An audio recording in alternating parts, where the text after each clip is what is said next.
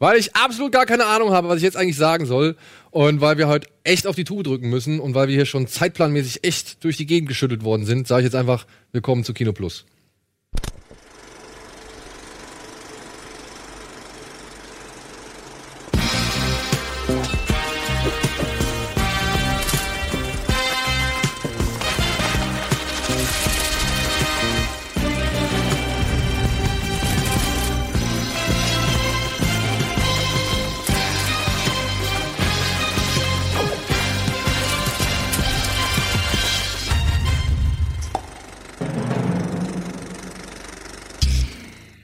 Und damit herzlich willkommen. Einen schönen guten Tag, einen schönen guten Abend, einen schönen guten Morgen, wann immer ihr auch eingeschaltet habt. Herzlich willkommen zu Kino Plus. Und heute, ja, heute, der Eddie hat heute einen Job. Der Andi hat heute auch einen Job. Dementsprechend muss ich hier das Powerpaket schlechthin anbieten. Und da kann eigentlich ja nicht viel helfen als zum einen zu meiner linken, eurer rechten, Dominik Porschen. Und dann ist es endlich soweit. Wir haben es geschafft. Er hat nach langen Terminplanungen und Hin- und Herschiebungen Ja. hat er zugesagt und es wäre Ja. beinahe schief gegangen. Ich, Ja. ja. Altmar Ja. Turfan, meine Damen und Herren, Hi. von Cinema Strikes Back, ehemalig. Darf ich das sagen oder ist es. Ja, wir sagen immer früheres Leben, aber du darfst es ruhig sagen. Naja, du, ich meine, du warst ja nun mal halt bei der Filmfabrik. Das stimmt, drei Ja, Jahre, über drei Jahre. Ja. Vorher war ich da. Und, Genau. Ja. Und das ist Ja, lustig. genau. Ich habe eben erzählt, dass, äh, dass das noch ganz, ganz noch davor, also bevor du es übernommen hast, dass äh, Sendertime? ich quasi eingestellt habe damals bei Mediakraft. Absolut, absolut. Total also ich, verrückt. ja, ich habe bei Mediakraft angefangen und zwar für ein Projekt, das Dominik ins Leben gerufen hat und auch moderiert hat. Äh, und da war ich Cutter. Und dann habe ich über den Weg irgendwie äh, meinen Weg in die Filmfabrik reingewieselt. ähm, ja, und so hat das Ganze begonnen. Und jetzt bin ich hier. Wie, wie hast du das gemacht? Hast du damals so gesagt, ey, Entschuldigung, ich habe übrigens auch schon mal Filme gesehen? Oder? Ja, Ja, in ich der, hab in der. Art. Dominik Ich wollte ja nicht mehr. Dom Ja, okay. Ich war, ich war ja da sitzt Jahre dann der Moderator. da sitzt dann, also da sitzt dann der Ja. Moderator von, von der Filmfabrik und der geht halt und sagt halt, ja, hier Jungs, ich mach was anderes. Ja, Genau. den könnten wir jetzt nehmen. Aber wir haben noch so einen Cutter, komm, nimm den mal.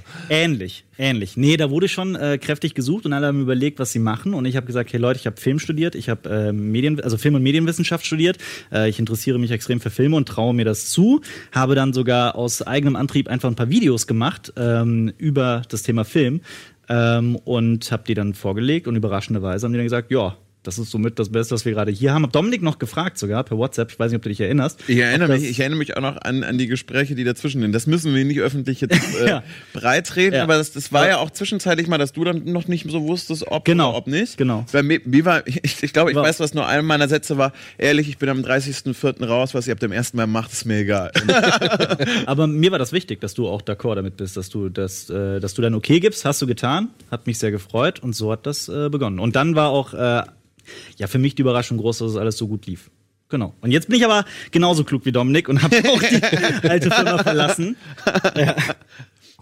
Und ja, habt jetzt bei Funk eine neue Heimat gefunden mit Ganz Cinema genau. Strikes Back. Cinema Strikes Back, das machen wir komplett. Wir haben eine Firma gegründet, eine GmbH, eine Produktionsfirma, wir drei. Also immer wenn ich wir sage, sind es noch Jonas und Marius mit dem Boot. Und auch da sind wir gerade extrem zufrieden. Alles läuft gut. Ähm, wir machen unser Ding. Und ja, deswegen. frei. Genau. Deswegen schön, dass ich hier sein darf, auch wenn äh, ich äh, ungefähr anderthalb Stunden am Gate rumsaß. Ja, man, Verrückt, man würde ja eigentlich sagen, so, ja, die sind doch bestimmt zusammengekommen. Ah, ah, ah, mein Nee. CO2-Fußabdruck für diese Ja. Folge ist definitiv kleiner als seiner. Ich habe ich hab, ich hab nicht gesagt, ich will unbedingt fliegen. Da, da, da, aber du hast irgendwie, du musst ja auch irgendwie morgen oder ziemlich, du hast irgendwie, du fliegst morgen in Urlaub oder irgendwie sowas in der Richtung, glaube ich, war das, ne? Äh, nee. Nein, nee, ich fliege über, also übermorgen muss ich nach Frankfurt für eine andere Geschichte. Nee, du bist noch bei, du bist nachher noch in einer anderen Rocket Bean Genau. Sendung und dann Genau, ich drehe noch gleich ne? was anderes, genau. Ja. Und äh, alles ein bisschen schwierig, aber alles gut. Sehr schön hier zu sein. Aber Auch mal das- absurd, dass es den Flug nicht klappt und meine Bahn pünktlich ist. Das erlebe ich Ja, seltenst. Ja. Ey, vor allem heute Morgen, ich sitze da, ja, äh, mein Flug ist irgendwie gestrichen worden aufgrund technischer Probleme. Nächste Infos kommen wohl in 90 Minuten. Ja. Das war, das war halt die erste Ansage. Ich saß am Gate, äh, 10.20 Uhr. Oder, die wissen, dass das vorher gedreht wird. Ne? ne? Oder habe ich gerade die Bombe ist- platzen lassen? Nein, nein, nein. Äh, 10.20 Uhr kommt der, äh, geht's lo- und es war 10.20 Uhr und äh, dann kam die erste Info, ja, Leute, in 90 Minuten gibt's erst eine Info, wann der Flug geht. Und dann dachte ich mir, ja toll, das wird schwierig. Aber hey, Aber du hast es ich geschafft. hab's geschafft. Und Wir ich dachte über mir nur Filme so, reden. schön, dass du um sechs aufgestanden bist, für nichts. Aber ihr hättet das doch nicht abgesagt, wenn ich nicht gekommen wäre. Dann hättet ihr doch. Mm, Ja, the show must go on, ne? Ja, Also, absolut. Aber beziehungsweise wir hätten es dann vielleicht so gedeichselt, dass du halt irgendwann zwischendurch einfach reinkommst. Oder so. und ja. wir Aber haben ja noch eine. Anfang Oder über da. FaceTime. Ja, genau. Wir hätten halt so eine Skype-Konferenz in, in den Himmel geschaltet. Ja, genau, im Flugzeug. Aber Albert, dann würde mich mal kurz eine Sache interessieren, bevor ich die Stamm- oder die, die altbekannte Frage hier stelle. Mhm. Ja. Kannst du dich noch an den ersten Film erinnern, den du im Kino gesehen hast? Äh, ja, wir haben darüber mal einen ganzen Podcast gemacht. Also damals habe ich lange überlegt, was es war. Und ich habe halt ein bisschen zurückgerechnet. Es war Toy Story. Das war 1995, also ich bin 89 geboren, hier zur Info. Da war ich sechs Jahre alt. Das ist zumindest der erste Film, an den ich mich erinnern kann. Ob ich vorher im Kino war, kann sein. Äh, es war Toy Story und ich weiß noch, ich war absolut hin und weg begeistert von, von, vom Kino. Und äh, kurz darauf kam auch schon Space Jam, der halt in meinem Leben auch eine, ich habe eine ganz große Schwäche für diesen Film, auch wenn es jetzt sicherlich kein Meisterwerk ist. Du, aber ich kenne Der ist fantastisch. unser Ja, Kollege, also, Entschuldigung, worüber reden wir? Wir reden Ja. über Space Jam, Meisterwerk. unser Kollege Tim ist auch ein absoluter Fan von diesem Film. Und Ich habe äh, sogar damals für die PS1, für die PlayStation, habe ich äh, Space Jam das Spiel gehabt. Und das ist wirklich eigentlich ziemliche Grütze, aber ich habe das so rauf und runter gespielt. Das Bei mir war übrigens Space Jam der äh, erste Film, den ich in der Abendvorstellung geschaut habe. Meine Ah. Schwester war auf Klassenfahrt und meine Ja. Eltern, wir sind zusammen in Space Jam in die Abendvorstellung. Das, Ja. das war meine, also deswegen habe ich mit Space Jam auch. Ja. Wollt ihr den verstörendsten Fakt über Space Jam wissen in meinem Leben? Komm. Ich stand eine Zeit lang als Kind, das war so eine meiner ersten Verliebtheitsgefühle war für Lola Bunny oder wie die hieß. Die, das, das, das, das, das, das, der Hase. Ja. Ist leider wahr. Also ich weiß, ich, ich, ich bekleckere mich gerade nicht mit Ruhm. Na, ich finde das als Siebenjähriger weniger problematisch, als wärst, wenn, wenn du irgendwie 20 gewesen wärst. Also, absolut, ja. Von daher finde ich das okay. Absolut, Ja. Also da muss ich damals schon zu alt für Space Jam gewesen. Defini- Warst du definitiv. Ich war auf jeden Fall zu alt. Ja. Ich habe mir letztens sagen lassen, weil meiner Erinnerung nach, ja, so die ganzen rudimentären Reste, die ich da noch habe, so Was ist eigentlich, gesoffen hast. ja, ist eigentlich oder runtergreift, ist eigentlich, dass ich entweder einen Bud Spencer und Terence Hill Film gesehen habe, Mhm. den hier mit dem Dune Buggy. Ja. Ich weiß es den zwei wie Pech und Schwefel, glaube ich. Keine Ahnung. Ich habe Probleme, die auseinander. Ja, ich, hab, ich, ich komme da auch durcheinander. Oder der erste Star Trek-Film. Ich meine, ich war nämlich mal auf Sylt und da gab es ein Freiluftkino. Ja. Und da war ich, konnte ich, wurde ich Mitzeuge dieser beiden Filme. Jetzt habe ich mal letztens meine Mutter gefragt, ob die das noch weiß. Und meine Mutter meint, der erste Film, den ich im Kino gesehen habe, war E.T. E.T. Ja. Ah, sehr cool. Und das erklärt halt schon einiges, weil E.T. hat mir ein jahrelanges Trauma beschert. Und äh, ich wirklich, ich hatte Albträume von dem Vieh. Ja, ja ich hatte wirklich Albträume von dem Vieh. Und das wäre krass, wenn E.T. mein allererster. Also meine Mutter sagt, wie Hast gesagt. du vor zwei, drei Jahren den deutschen Film Der Nacht mal gesehen? Ja klar, wir hatten den Regisseur hier zu Gast, wir haben den Film hier Oh, gezeigt. großer A-Kids. Ja. War, der, war der hier? Der war hier. Äh, ich liebe den Film persönlich, aber ich finde, das Vieh hat mich total an E.T. erinnert. War das, hast, du- hast du so ein, so, ein, so ein Trauma, so ein Flashback? Ja, ja, stimmt. Aber ich finde, eure beiden ersten Filme, die lassen sich ja auf jeden Fall eher auf dem Poster drucken als bei mir. Bei mir war es halt wirklich, äh, wie heißt es, ähm, mit der Marien, äh, Peterchens Mondfahrt, wo du sagst so, Ja. Ja. Na gut. ja. Ja, Toy Story habe ich letztens mit meinem Sohn zum ersten Mal gesehen. Den Fand er auch geil, ja. Ja, ist, auch ist halt auch immer noch. Ey, geil. und auf der Toy Story DVD, ne? Mhm. Da gibt es diesen Kurzfilm Tin Toy. Habt ihr den mal gesehen? nee, ich habe den nicht gesehen. Alter, guck dir den mal an. Weil der, weil der gut ist oder weil er Nee. verstörend? Der ist verstörend. Da, ja, da geht's halt um so ein, so ein komisches Spielzeug, also so ein, so ein, weiß ich nicht, hier, so ein Beckenmann Ja, oder so. weiß ich, ja. Und der ist halt im Kinderzimmer und irgendwann kommt da halt ein Baby reingekrabbelt. Und das Baby ist halt sehr aggressiv zu diesen Spielzeugen, die sich halt dann vor dem Baby verstecken. Und ja, man sollte jetzt meinen, die verstecken sich vor dem Baby, weil es halt, keine Ahnung, sehr grob zu den Spielzeugen ist. Ja. Und das ist halt einfach pottenhässlich. Ja. also wirklich. Aber in Toy Story gibt's doch auch dieses gruselige Baby bei dem Nachbarn, bei dem, bei dem ja, der ist der. Nachbar, ja, ja. aber, aber der ja wieder, das ja wiederum nett ist, ne, was ja nicht dafür kann, Ja. dass es so, oh, Genau, und das sieht, und dieses, das sieht, du meinst dieses Spinnenbaby, ne? Ja, genau, genau Ja, genau. das, ja. Aber das sieht noch wesentlich humaner aus als dieses menschliche Baby, was in Tintoy Eher so da irgendwie Eraserhead Baby. oder was? Aber war, liefen damals auch die Kurz, war das der passende Kurzfilm, der da vorher im Kino lief? Ich glaube, der lief davor nicht. Ich kann es mir nicht vorstellen. Also ich habe Toy Story 1, weiß ich gar nicht, ob ich im Kino gesehen habe, aber ich habe den damals glaub, auch im Kino gesehen. so wie es gab doch jetzt die, die Nachricht, dass äh, Deadpool 2 äh, in, vor einem Kinderfilm gezeigt wurde, vor Peter Hase oder sowas. In einem irgendein Kino hat da Mist gebaut. Nee, nee, nee, das war hier Hereditary. Hereditary, genau. Hereditary, der Hereditary wurde vor Peter Hase der gezeigt. Trailer. So war Der das. Trailer. Hereditary. Ja, Geil. Und das so, ja, okay, da kann jetzt nicht mehr viel passieren auf jeden Fall. Absolut, ja. Also der Weg ist geprägt. Ja. Ich würde mich übrigens freuen, wenn wir heute noch über Hereditary reden würden, weil ich. Dürfen wir das schon? Nee, dürfen wir nicht. Noch, ach, dürfen wir Nein, nicht. dürfen Dann wir drauf. Oh, Da ist noch Schade. ein Embargo drauf. Aber wir dürfen über den letzten Film reden, den du ge- gesehen hast. Beziehungsweise das, war, letzte, was du gesehen Das hast. war gestern Abend. Was ich habe noch mal ähm, Prisoners geguckt. Oh. Ich bin ein sehr großer Fan von Denis Villeneuve. Das ist ein zeitgenössischer Regisseur, den man so kennt. Der hat Blade Runner 2049 gemacht. Das war einer der zwei Filme, glaube ich, die jetzt bei unserem Kanal Cinema Strikes Back 10 Punkte bekommen hat, weil wir den absolut vergöttern, diesen Film. Ähm, Nee, Quatsch, das war in einem früheren Leben. So kommt man durcheinander. Aber äh, ja, ich bin ein Riesenfan von Denis Villeneuve und ich habe äh, Prisoners äh, gestern einfach nochmal geguckt, weil ich Bock drauf hatte und es ist einfach ein. Der hatte damals in, in, in, dein, in, in dem Leben vor deinem Leben, Mhm. äh, ich habe den damals auch, hab den gesehen und war so krass überrascht von diesem Film und fand ihn einfach großartig. Ich, ich liebe Hugh Jackman in diesem Film. Hugh Zu Jackman dem Film hatte ich mein großartig. erstes Interview mit Joe Hugh Jackman. Ach, stark. Hm. Ja, ihr beide durftet den ja schon treffen, ich nicht. Zwei oder dreimal. Naja, Moment. Du hast ihn umarmt. Ich, ich, ich habe ich, ich hab Ja. ihn umarmt, genau. Und äh, ja, gut, wenn man, dafür muss man sich dann bei den Interviews eben auch anmelden, um Ja. ihn zu treffen. Ne? Also ja. Fühlt er sich so gut an, wie er schauspielern kann? voll, weil er einfach so unfassbar nett ist. Ja. Also das ist kommst- einfach wirklich du kommst in den absurd, Raum wie rein. dieser Mann ist. Ja, du kommst in den Raum rein und äh, der hat seine Aura, äh, durchströmt dich wie warmes Licht. So. Ja. Also es ist Das hätte ich nicht kitschiger ausdrücken können, aber ja. du, Nee, ich- hast, ey. ich finde, du hast immer das Gefühl, dass, äh, egal wie viele Interviews der an dem Tag gemacht hat, der wartet, hat eigentlich Genau. auf dich gewartet. Er gibt dir das Gefühl, dass er nur auf dich gewartet hat. Hammer. Das ist halt echt schon Wundervoll. geil. Das ist echt schon geil. Nee, geiler Typ. Prisoners, würde mich mal interessieren, hast du auch diesen Film Big Bad Wolves gesehen? Nee. Das ist ein israelischer Film. Ich kenne ihn, aber ich kenne den Trailer. Mit Der ist der, sehr verstörend. mit der gleichen Thematik aber. Mit wirklich der gleichen Thematik. Ja. Und den habe ich halt vor Prisoners gesehen. Deswegen hat mich Prisoners, auch wenn ich es finde, dass es ein starker Film ist, Ja. hat er mich nicht ganz so umgehauen. Aber es würde mich mal interessieren, guck dir mal Big Bad Wolves an, was Okay. du zu dem sagst. Der ist eine Spur grotesker, ja? Also das will ich gar nicht Genau, mich, mich, mich erinnert nämlich Prisoners von seiner Atmosphäre ja auch an, kennt ihr äh, I Saw the Devil, diesen südkoreanischen Klar. Film? Den äh, finde ich halt auch großartig Ja. und sogar besser. Schau dir den mal an. Der ist sehr, sehr, sehr brutal, aber der hat eine sehr ähnliche Atmosphäre, die so sehr düster und sehr klinisch kalt ist und ähm, ja, I Saw the Devil packt dich auch wirklich gucken. Ist Guter geiler Film. ja. Nee, also um Gottes Willen, glaube ich sofort. Also, Ja. wenn wir uns bei Prisoners sind wir uns einig. Oh, jetzt wollten wir uns gerade bei. Ja, komm, was, was, Ich was, bin was, hier eh so fremd, ich sitze so weit weg von euch, aber aber komm, ich kann auch gerne näher rücken. ist, ja. Was war bei dir? Ähm, ich habe Okay, jetzt habe ich einen Film gesehen äh, gestern im Kino, aber es ist ein interessanter, den man zu Hause irgendwie gesehen hat. Äh, Pride habe ich nochmal geschaut. Das ist dieser äh, britische Film, äh, bei dem die äh, Schwulen- und Lesbenbewegung gemeinsam mit den Minenarbeitern gegen Margaret Thatcher in den Streik gehen und äh, der tatsächlich das Kunststück schafft bei einem sehr ernsten Thema. Äh, grundsätzlich aber ich weiß, dass der Regisseur damals gesagt hat, er will nicht, dass es viel gut heißt, deswegen versuche ich das jetzt zu umschiffen, aber dass du da einfach eine richtig gute Zeit hast, der gleichzeitig Feel aware. so ja, der äh, auch einen mega geilen Cast, hast irgendwie äh, Bill Nighy, äh, wer heißt, wie heißt er denn nochmal? Miss Umbridge, ähm, ich bin mit Namen manchmal einfach so schlecht.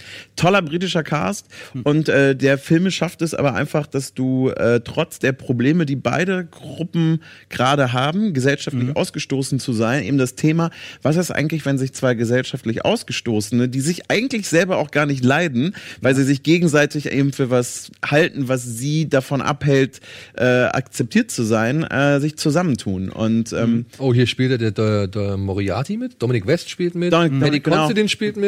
Also wirklich ein total cooler Cast, der einfach beweist, dass, ähm, dass so diese britische Atmosphäre, die ich gerade fand, so diese, diese Arbeiterfilme, so, wo es auch viel also mehr so in den 90ern, 80er, 90ern irgendwie gab, coole Elliot. Atmosphäre, äh, so in die Richtung, so vom, vom, vom Vibe her. Und äh, ist sehr lustig, sehr berührend und äh, gleichzeitig, ich wusste das halt nicht, in den 80ern, Margaret Thatcher war jetzt nicht so, ist nicht so mein Thema, aber äh, funktioniert halt historisch irgendwie ganz gut und ähm, ist einfach ein zauberhaft und großartig emotionaler Film, der ab spätestens Minute 45 gefühlt nonstop deine also du Ja. guckst, das, guckst es eigentlich nonstop entweder aus Rührung, weil schön, aus Rührung, weil traurig oder weil einfach alles zusammenkommt. Äh, fantastischer Film, sensationell gespielt. Äh, Hast du diesen, äh, den, den, einen der letzten Filme von Roland Emmerich gesehen? Der hat doch auch einen zu dem Stimmt, der hat den zu dem Thema- gemacht, ne? genau. hab ich nicht gesehen. Ich, der, ich habe den auch nicht gesehen. Der, äh, Da habe ich nämlich gehört, dass er nicht so genau, genau, das ist Ja. es nämlich, ja. Ähm, Was ein bisschen schade ist. auf jeden Fall, ja. Weil Nee, das ist ja schon ein Thema, was Herr Emmerich dann doch irgendwo am Herzen lag. Mhm. Nee, aber wirklich ganz, ganz großartig und äh, spielt eben weder jetzt das Thema äh, bezüglich des Streiks und Arbeiterklasse so nach, total nach vorne, ist jetzt aber eben jetzt auch nicht, dass du sagst, okay, das ist hier LGBT nur und von wegen, yay, Rechte für alle, sondern ähm, bringt das irgendwie alles auf eine Ebene und ist dann sehr menschlich. Ja, ja. Also toller Film. Kann ich immer wieder gucken und geiler Soundtrack. So genug. So, gut, dann würde ich sagen, gehen wir in die Werbung und melden uns gleich zurück. Ja, komm, mit ein paar News. Ja.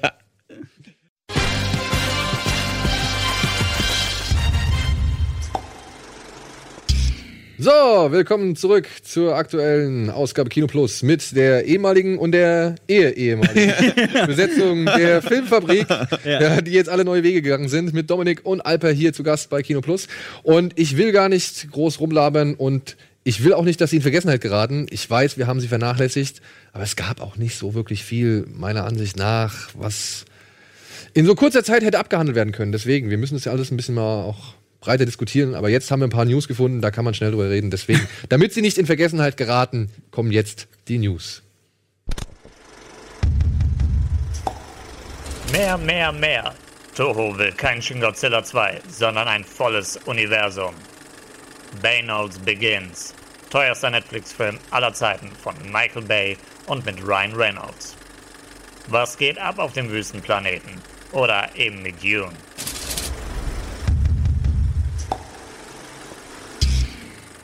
Ja, die sind eigentlich total hinfällig, die News. aber ich wollte es wenigstens einmal abgefeuert haben. Nein, Rückblick eher jetzt. habt, ne? ihr, habt ihr mitbekommen, bevor wir jetzt darauf eingehen, dass äh, Comcast jetzt gerade so ein bisschen Disney den Plan mit Fox verhageln will? Tatsächlich. Ja. Find ich so, Also- also, alles besser als so. Also Eiger hat nämlich, der Disney-Chef hat gesagt, dass Sommer 2019 der Deal äh, vonstatten gehen soll. Ja, ja, und das ist jetzt auch, die, die sitzen wohl auch gerade zusammen und lassen es ja alles prüfen, aber jetzt kam halt der Chef von Comcast und hat halt gesagt, hey Freunde, wir kriegen es wohl hin, das Angebot von Disney in Bar zu überbieten. ja, Okay. weil das Ding ist, Disney bietet wohl so roundabout 52 Milliarden Dollar in Aktien. In Aktien, das ist das Ding. Und ähm, Comcast kommt jetzt an und sagt, ey, wir geben euch 60 Milliarden Dollar in Bar. Ja, es ist, Und ist dafür ja, dafür ist der Typ ja schon auf große Verkaufstour gegangen und so weiter und so fort. Ja, und das, das Schlimme ist ja, so, oder was heißt das Schlimme ist, aber das Faszinierende finde ich, ich habe nämlich dann auch gehört von guten Kollegen, wenn der Disney-Deal platzen sollte, muss Disney trotzdem 2,5 Milliarden Dollar an Fox zahlen.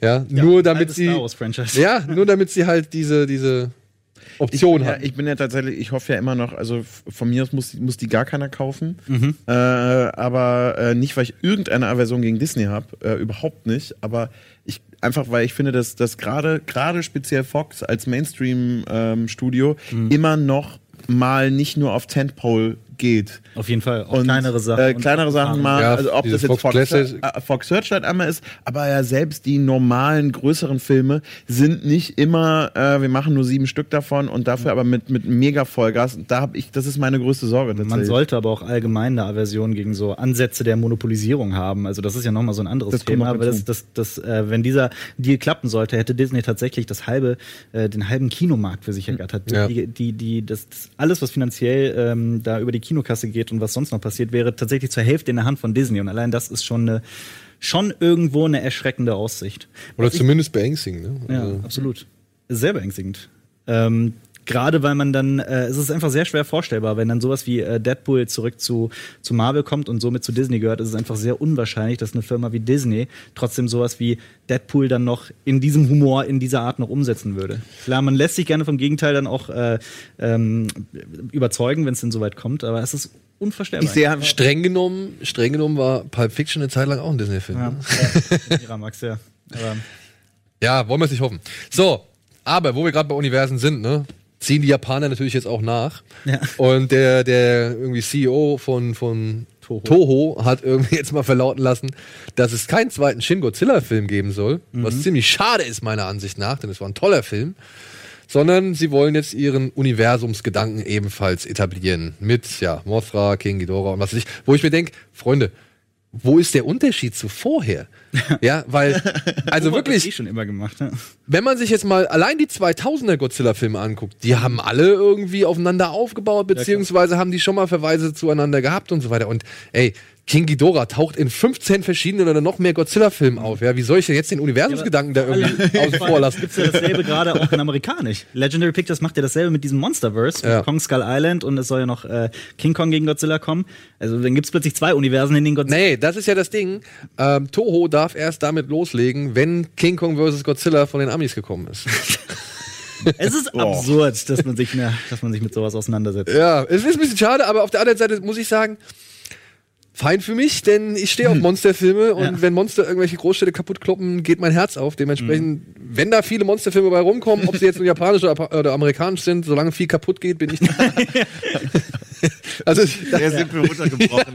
aber da bin ich einfach geschickt. Es tut mir leid. Ja. ist wirklich. Kann ich voll nachvollziehen. Ja. Und ähm, ja, wo wir jetzt dann schon bei Riesenbudgets sind, ähm, da haben wir dann auch von Netflix eine neue Meldung. Habt ihr das mitbekommen? Michael Bay. Michael Bay und Ryan Reynolds äh, schließen sich zusammen. Also nicht nur die beiden, sondern auch die beiden Drehbuchautoren von Deadpool Red 2. Reese und Paul Wernick. Genau, Super die zusammen mit. Ryan Reynolds äh, Deadpool 2 geschrieben haben. Die haben jetzt ein Projekt namens Underground Six.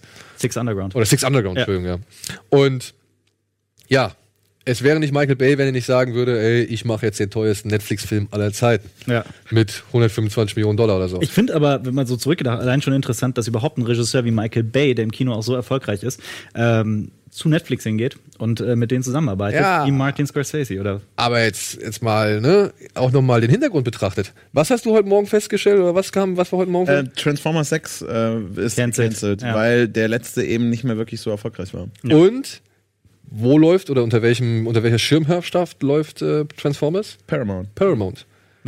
Ja. Wer ist beteiligt an äh, Six Underground? Paramount. Paramount, okay. Ja, also ich glaube, die haben da mit dieser Cloverfield-Geschichte und, und was weiß ich, was sie Mhm. da noch für andere, ne, Annihilation war es ja, glaube ich, dann auch gewesen, weil es ist, glaube Mhm. ich, Skydance dann, die mit da drin verbunden sind.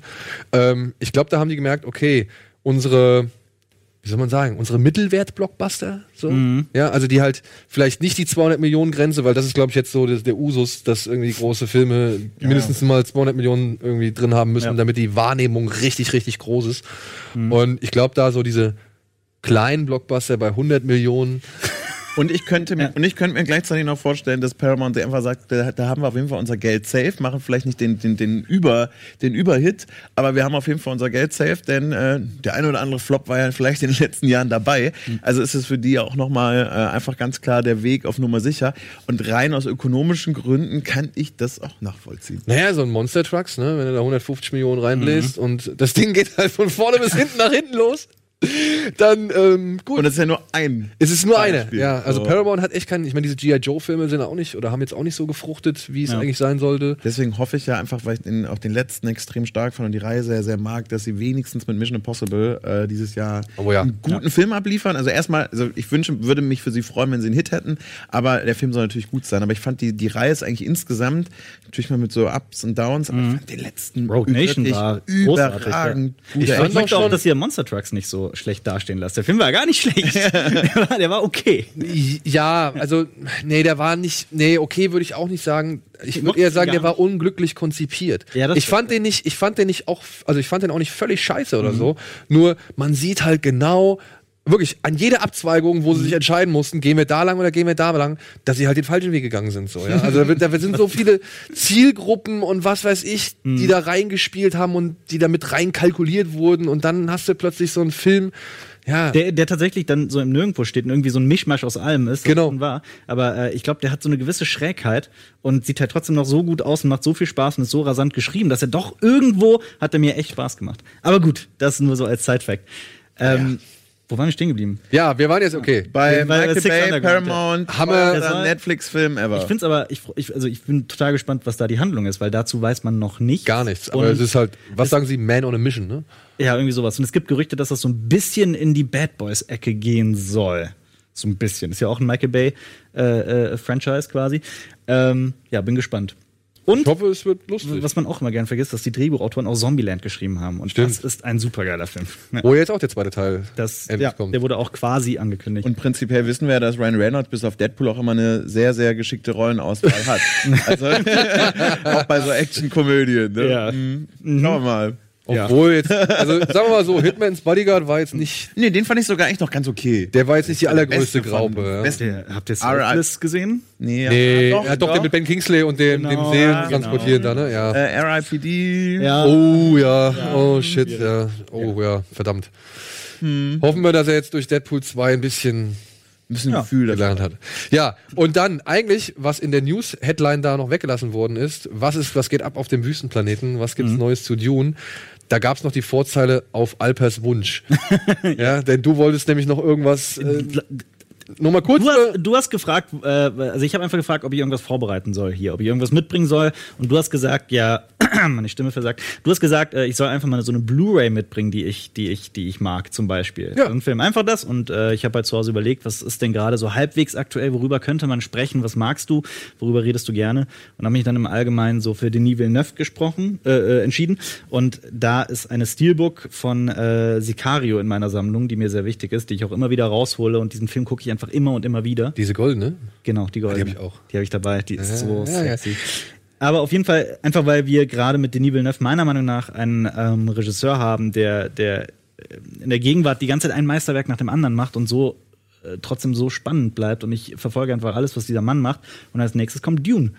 Und da bin ich einfach wahnsinnig gespannt drauf. Und vor allem gab es halt auch die Neuigkeit, dass angeblich das Drehbuch fertig ist und es jetzt tatsächlich in die, äh, zu den Dreharbeiten übergeht. Und wer weiß, vielleicht wird es die erste Dune-Verfilmung, die so richtig, richtig, richtig von vorne Ist bis vor allen Dingen aber auch jemand, der das, das Risiko ja nicht scheut, weil sowohl Blade Runner, ja, oder? Weil Blade Runner war jetzt sehr, klar Kult, aber ich meine, hat man ja auch jetzt letztendlich an den Zahlen gesehen, also Ja. dass er jetzt nicht einfach sagt, so nach Arrival und nach so ein paar, die, die alle Flop. gut, genau, ja, absolut, genau. Ja. Eigentlich ist es, eigentlich ist ein ziemlich großer Flop sogar. Absolut. Dass er sagt, er ne- schnappt sich jetzt auch wiederum ein Projekt, was jetzt auch nicht als Hit geht, so nach dem Motto, die Welt wartet auf die Fortsetzung, weil die schon so viele gesehen haben.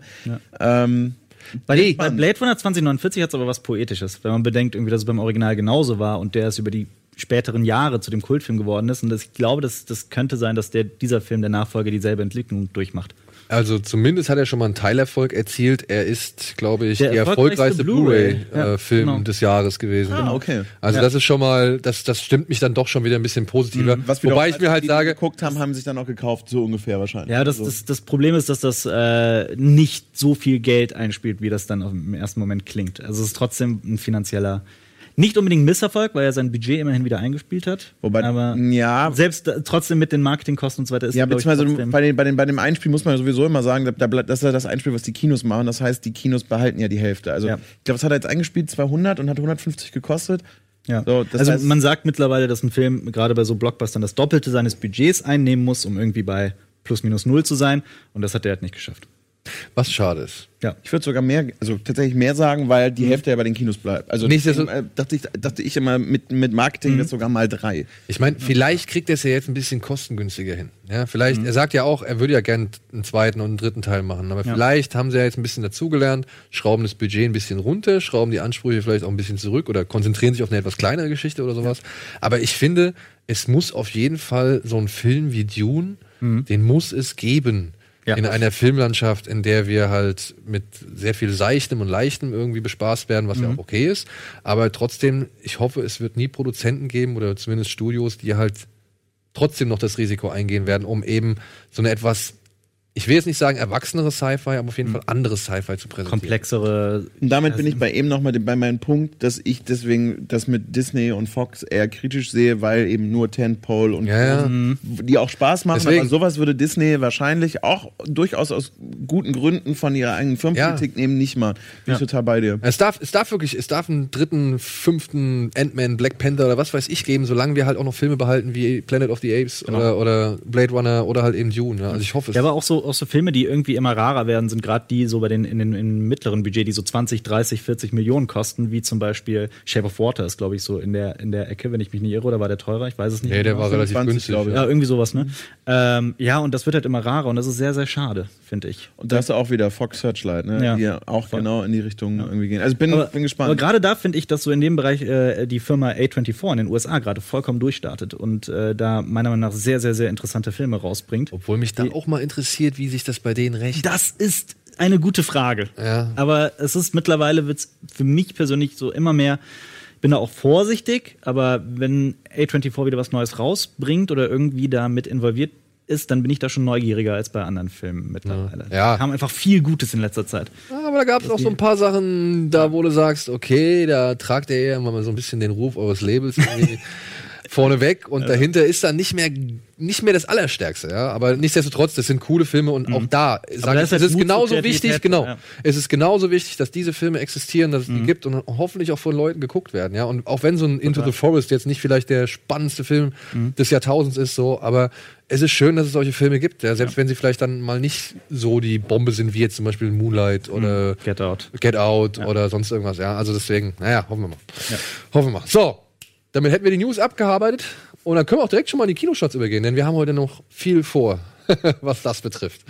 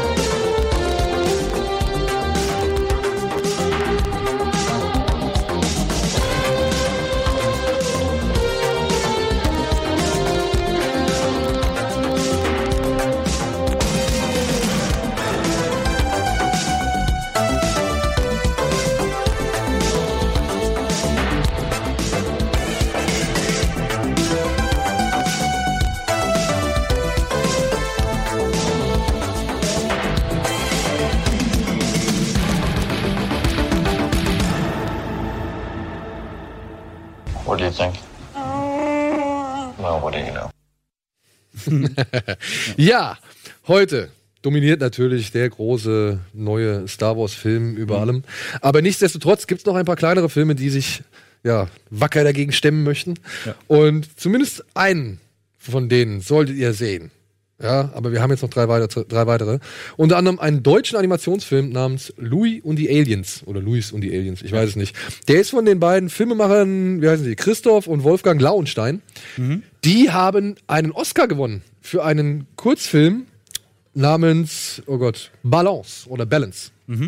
Ja, genau. Und die haben jetzt halt diesen bunten, knuddeligen, kleinen Animationsspaß gemacht, in dem es um einen Jungen geht namens Louis, dessen Mutter ist, glaube ich, verstorben und sein Vater ist felsenfest davon überzeugt, dass es außerirdisches Leben gibt und beschäftigt sich eigentlich nur mit dem Leben, angeblichen Leben im Weltall, aber halt eben nicht mit seinem Sohn. Und dann kommt irgendwie eine Internatsleiterin auf den Plan, die Louis dann ins Internat stecken möchte, weil der Vater sich halt, wie gesagt, nicht drum kümmert. Und dann lernt er aber über Umwege diese drei Aliens, die wir gesehen haben, kennen. Ja. Und es ist wie bei E.T., er muss ihnen dann helfen, nach Ja. Hause zu gelangen. Sie werden Freunde. Sie werden Freunde. Soll wohl so ein typischer Animationsspaß für die gesamte Familie sein, wo die Erwachsenen ein bisschen abgeholt werden durch die ein oder andere popkulturelle Referenz und natürlich halt die Kinder, ja, wichtige Werte wie Freundschaft und Familie vermittelt bekommen. Ja. Ich habe halt nur gelesen, dass der Film teilweise ein bisschen sehr auf die Tube drückt und die ganz kleinen Zuschauer vielleicht dann etwas überfordert sein können. Okay. Mehr kann ich dazu leider nicht sagen, ich habe ihn nicht gesehen. Ich bin aber, also das ist tatsächlich äh, ein Film, ich habe ihn leider in der PV verpasst. Ich würde ihn gerne sehen, weil ich es total cool finde, dass der eigentlich ordentlich aussieht. Dafür, dass es eine deutsche Produktion ist und wenig Budget hat. Es sieht, sieht jetzt nicht nach einem Pixar 2018 aus, aber so vielleicht so wie vor fünf Jahren so mal so in die Richtung. Ja, aber ich hab's ja, ich hab's eben erzählt, als der, als der Clip lief. Äh, als ich zum ersten Mal Bilder dazu gesehen habe, habe ich mich gefragt, ist das, wovon ist das jetzt? Das von ist das Illumination, ist das Dreamworks, was ist es? Äh, und war dann sehr überrascht, doch zu sehen, dass der, dass der aus Deutschland kommt. Hattet ihr diesen, hattet ihr diesen Happy Family, hieß das, hieß der so? Der war, das war ja das war ja so ein Europapark-Film, ne? Ja? Ja, das ist, äh, das, das ist auch eine Attra äh, ähm, das ist total verrückt. Also als ich im Europapark selber war, dachte ich so, hä? Der ist von Mack selber ähm, mitproduziert worden. Ähm, das ist eigentlich eine, eine 4D-Spektakel-Kurzfilm im Europapark und daraus Ist das der, der haben sie einen großen gemacht. Ist das auch der mit dieser Hexe, die in der, an der Achterbahn spielt? Ist es der? Ja, ich glaube, das ist mit der- dem, doch mit dieser zickigen Tochter und dem. Ich habe ihn tatsächlich nicht gesehen. Ich weiß nur, was. Ich habe den nämlich, im, wenn es der ist, ich habe Das- den im Europa. Also die werden Ja, halt- ja, ja, ja. Nee, dann, dann, dann wird es ja sein. Und das ist von so eine Viertelstunde, so ein 4D-Ding. Genau, genau, ja. Und aus dieser Welt haben sie einen kompletten Film gemacht. Und ich dachte auch so, Ich fand den Kurzfilm schon furchtbar, aber hey. okay. Ja, nee, das war auch das letzte Beispiel, was ich so an so deutschen Ja. Animationsdingern gesehen habe. Ja, gut. So, dann werden wir jetzt ein bisschen ernster. Mit einem Film, der war auch auf dem Deutschen Filmpreis nominiert als beste Dokumentation, hat es leider nicht geschafft. Er heißt Taste of Zement, der Geschmack von Zement. Und behandelt ein ernstes Thema, denn es geht hier um syrische Bauarbeiter, die ähm, in, im Libanon, in Beirut, Hochhäuser errichten. Als, ja, Flüchtlinge oder was weiß ich. Trailer dazu wird bestimmt gleich gezeigt.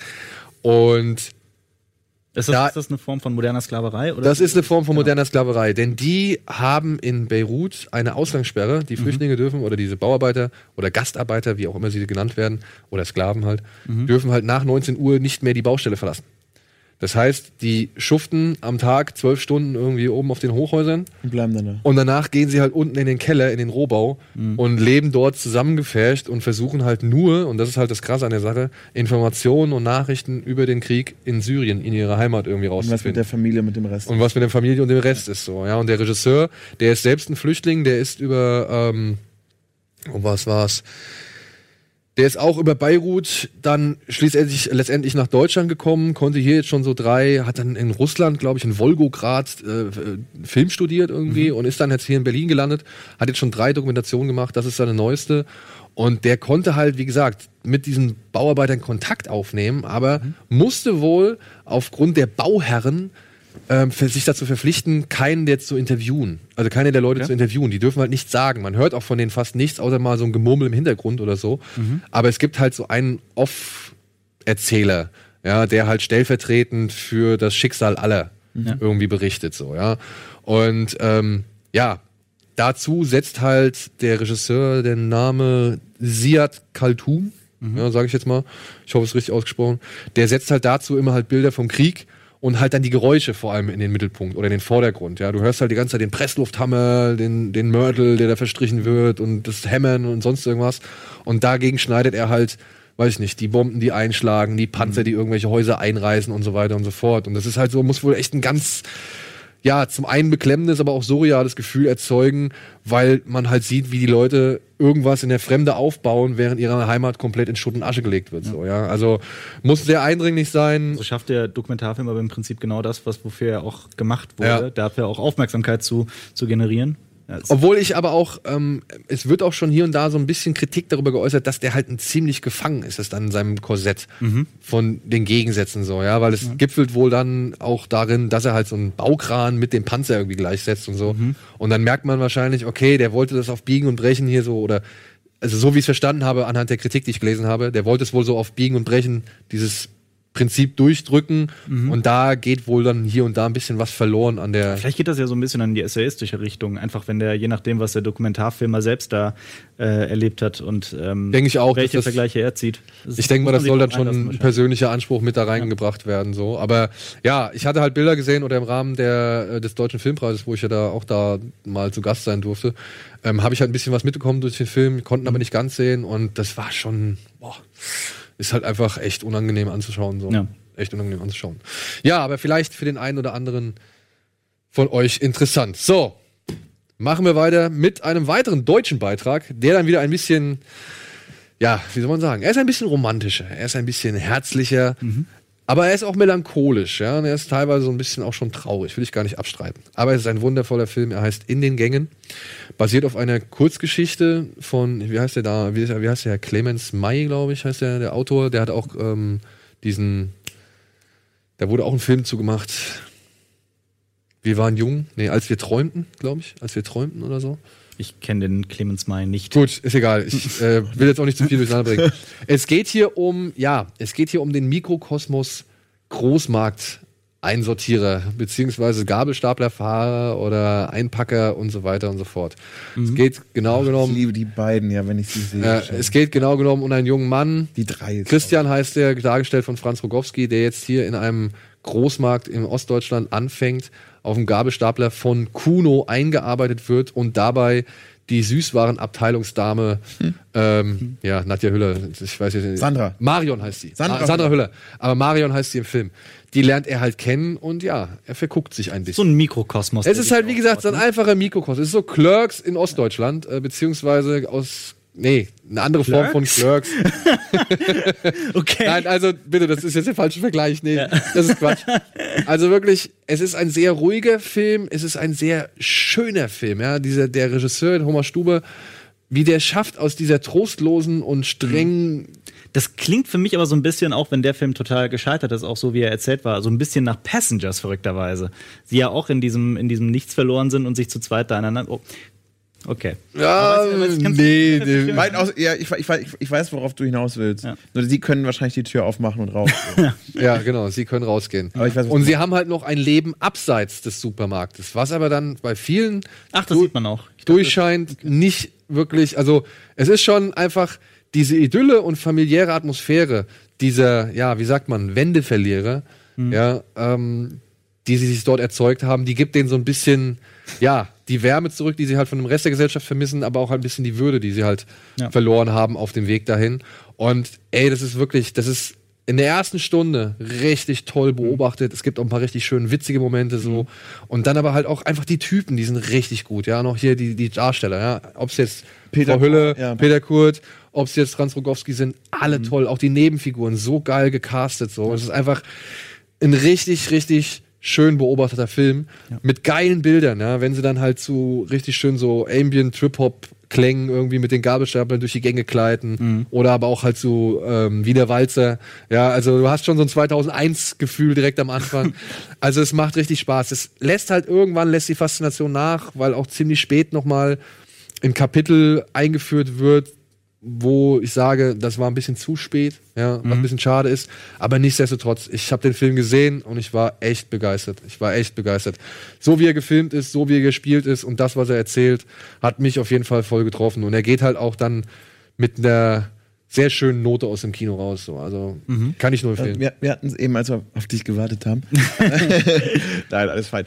Ähm, Nochmal, ich finde auch Franz Rogowski ist einfach ein unfassbar Ey. spannender Darsteller. Und ich hatte den zu äh, Fickefuchs, gab so ein kleines Special-Event vom Verleih ähm, äh, in Köln im Kino, hab da ein Interview gemacht und die wollten halt dann noch irgendwo Bier trinken. Dachte, ja, okay, mit äh, Jan-Henrik Stahlberg und mit Franz Rogowski, dann geh mal los und hab, waren halt wirklich bis tief in die Nacht, waren wir noch in irgendwelchen Kölner Kneipen und haben ihn dann noch zum Hotel gebracht. Ein unendlich bodenständiger Typ, der dann ein paar Monate später bei der Berlinale, als man sich dann ähm, wieder sah bei dem NRW-Empfang, so, yay, yay. Also, Ich fand- der während der Berlinale zwei Filme im Wettbewerb hatte und Ich fand auch, dass er, der, wurde. dass er einer der Geheimstars von Victoria war. Ich fand den in Victoria Ja, ganz, ganz, ganz da war der schon großartig. geil, Ja, Total. Ja, und, und Sandra Hüller, finde ich, hat halt sowieso äh, das unfassbare Talent, ähm, äh, Nebensächlichkeiten so zu schön zu verpacken. Mhm. Also ich, ich finde, sie hat ist einfach so was Natürliches und was sehr Bodenständiges. Ja, äh, hier auch so, also sie ist ja so ein bisschen keck, weißt du, so ein bisschen frecher und so, hat immer so einen flotten, flotten Spruch auf den Lippen, aber du merkst, da ist auch nicht alles im, im grünen Bereich. Und das ist halt, wie gesagt, ey, es sind spannende Figuren, es sind, die sind toll gespielt und der Film ist schön inszeniert. Aber also ich es ist ja auch eine Herausforderung, in sowas wie einem Großmarkt wirklich für abwechslungsreiche, außergewöhnliche Bilder zu sorgen. Haben, Ja. die, das, haben die das gut hingekriegt? Wie ist Ja, finde ich schon, finde ich schon. Die Kameraarbeit finde ich großartig. Also wirklich, ich habe auch äh, getippt oder gehofft, dass er die Kameraarbeit, äh, die Kamera für den Deutschen Filmpreis gewinnt, aber hat er leider nicht gemacht. Schade. Aber Franz Rogowski hat immerhin den Preis für den besten Hauptdarsteller gewonnen. Ja. So, wir gehen jetzt mal in die Werbung und melden uns zurück, danach zurück mit dem ja, großen Film der Woche, mit Solo.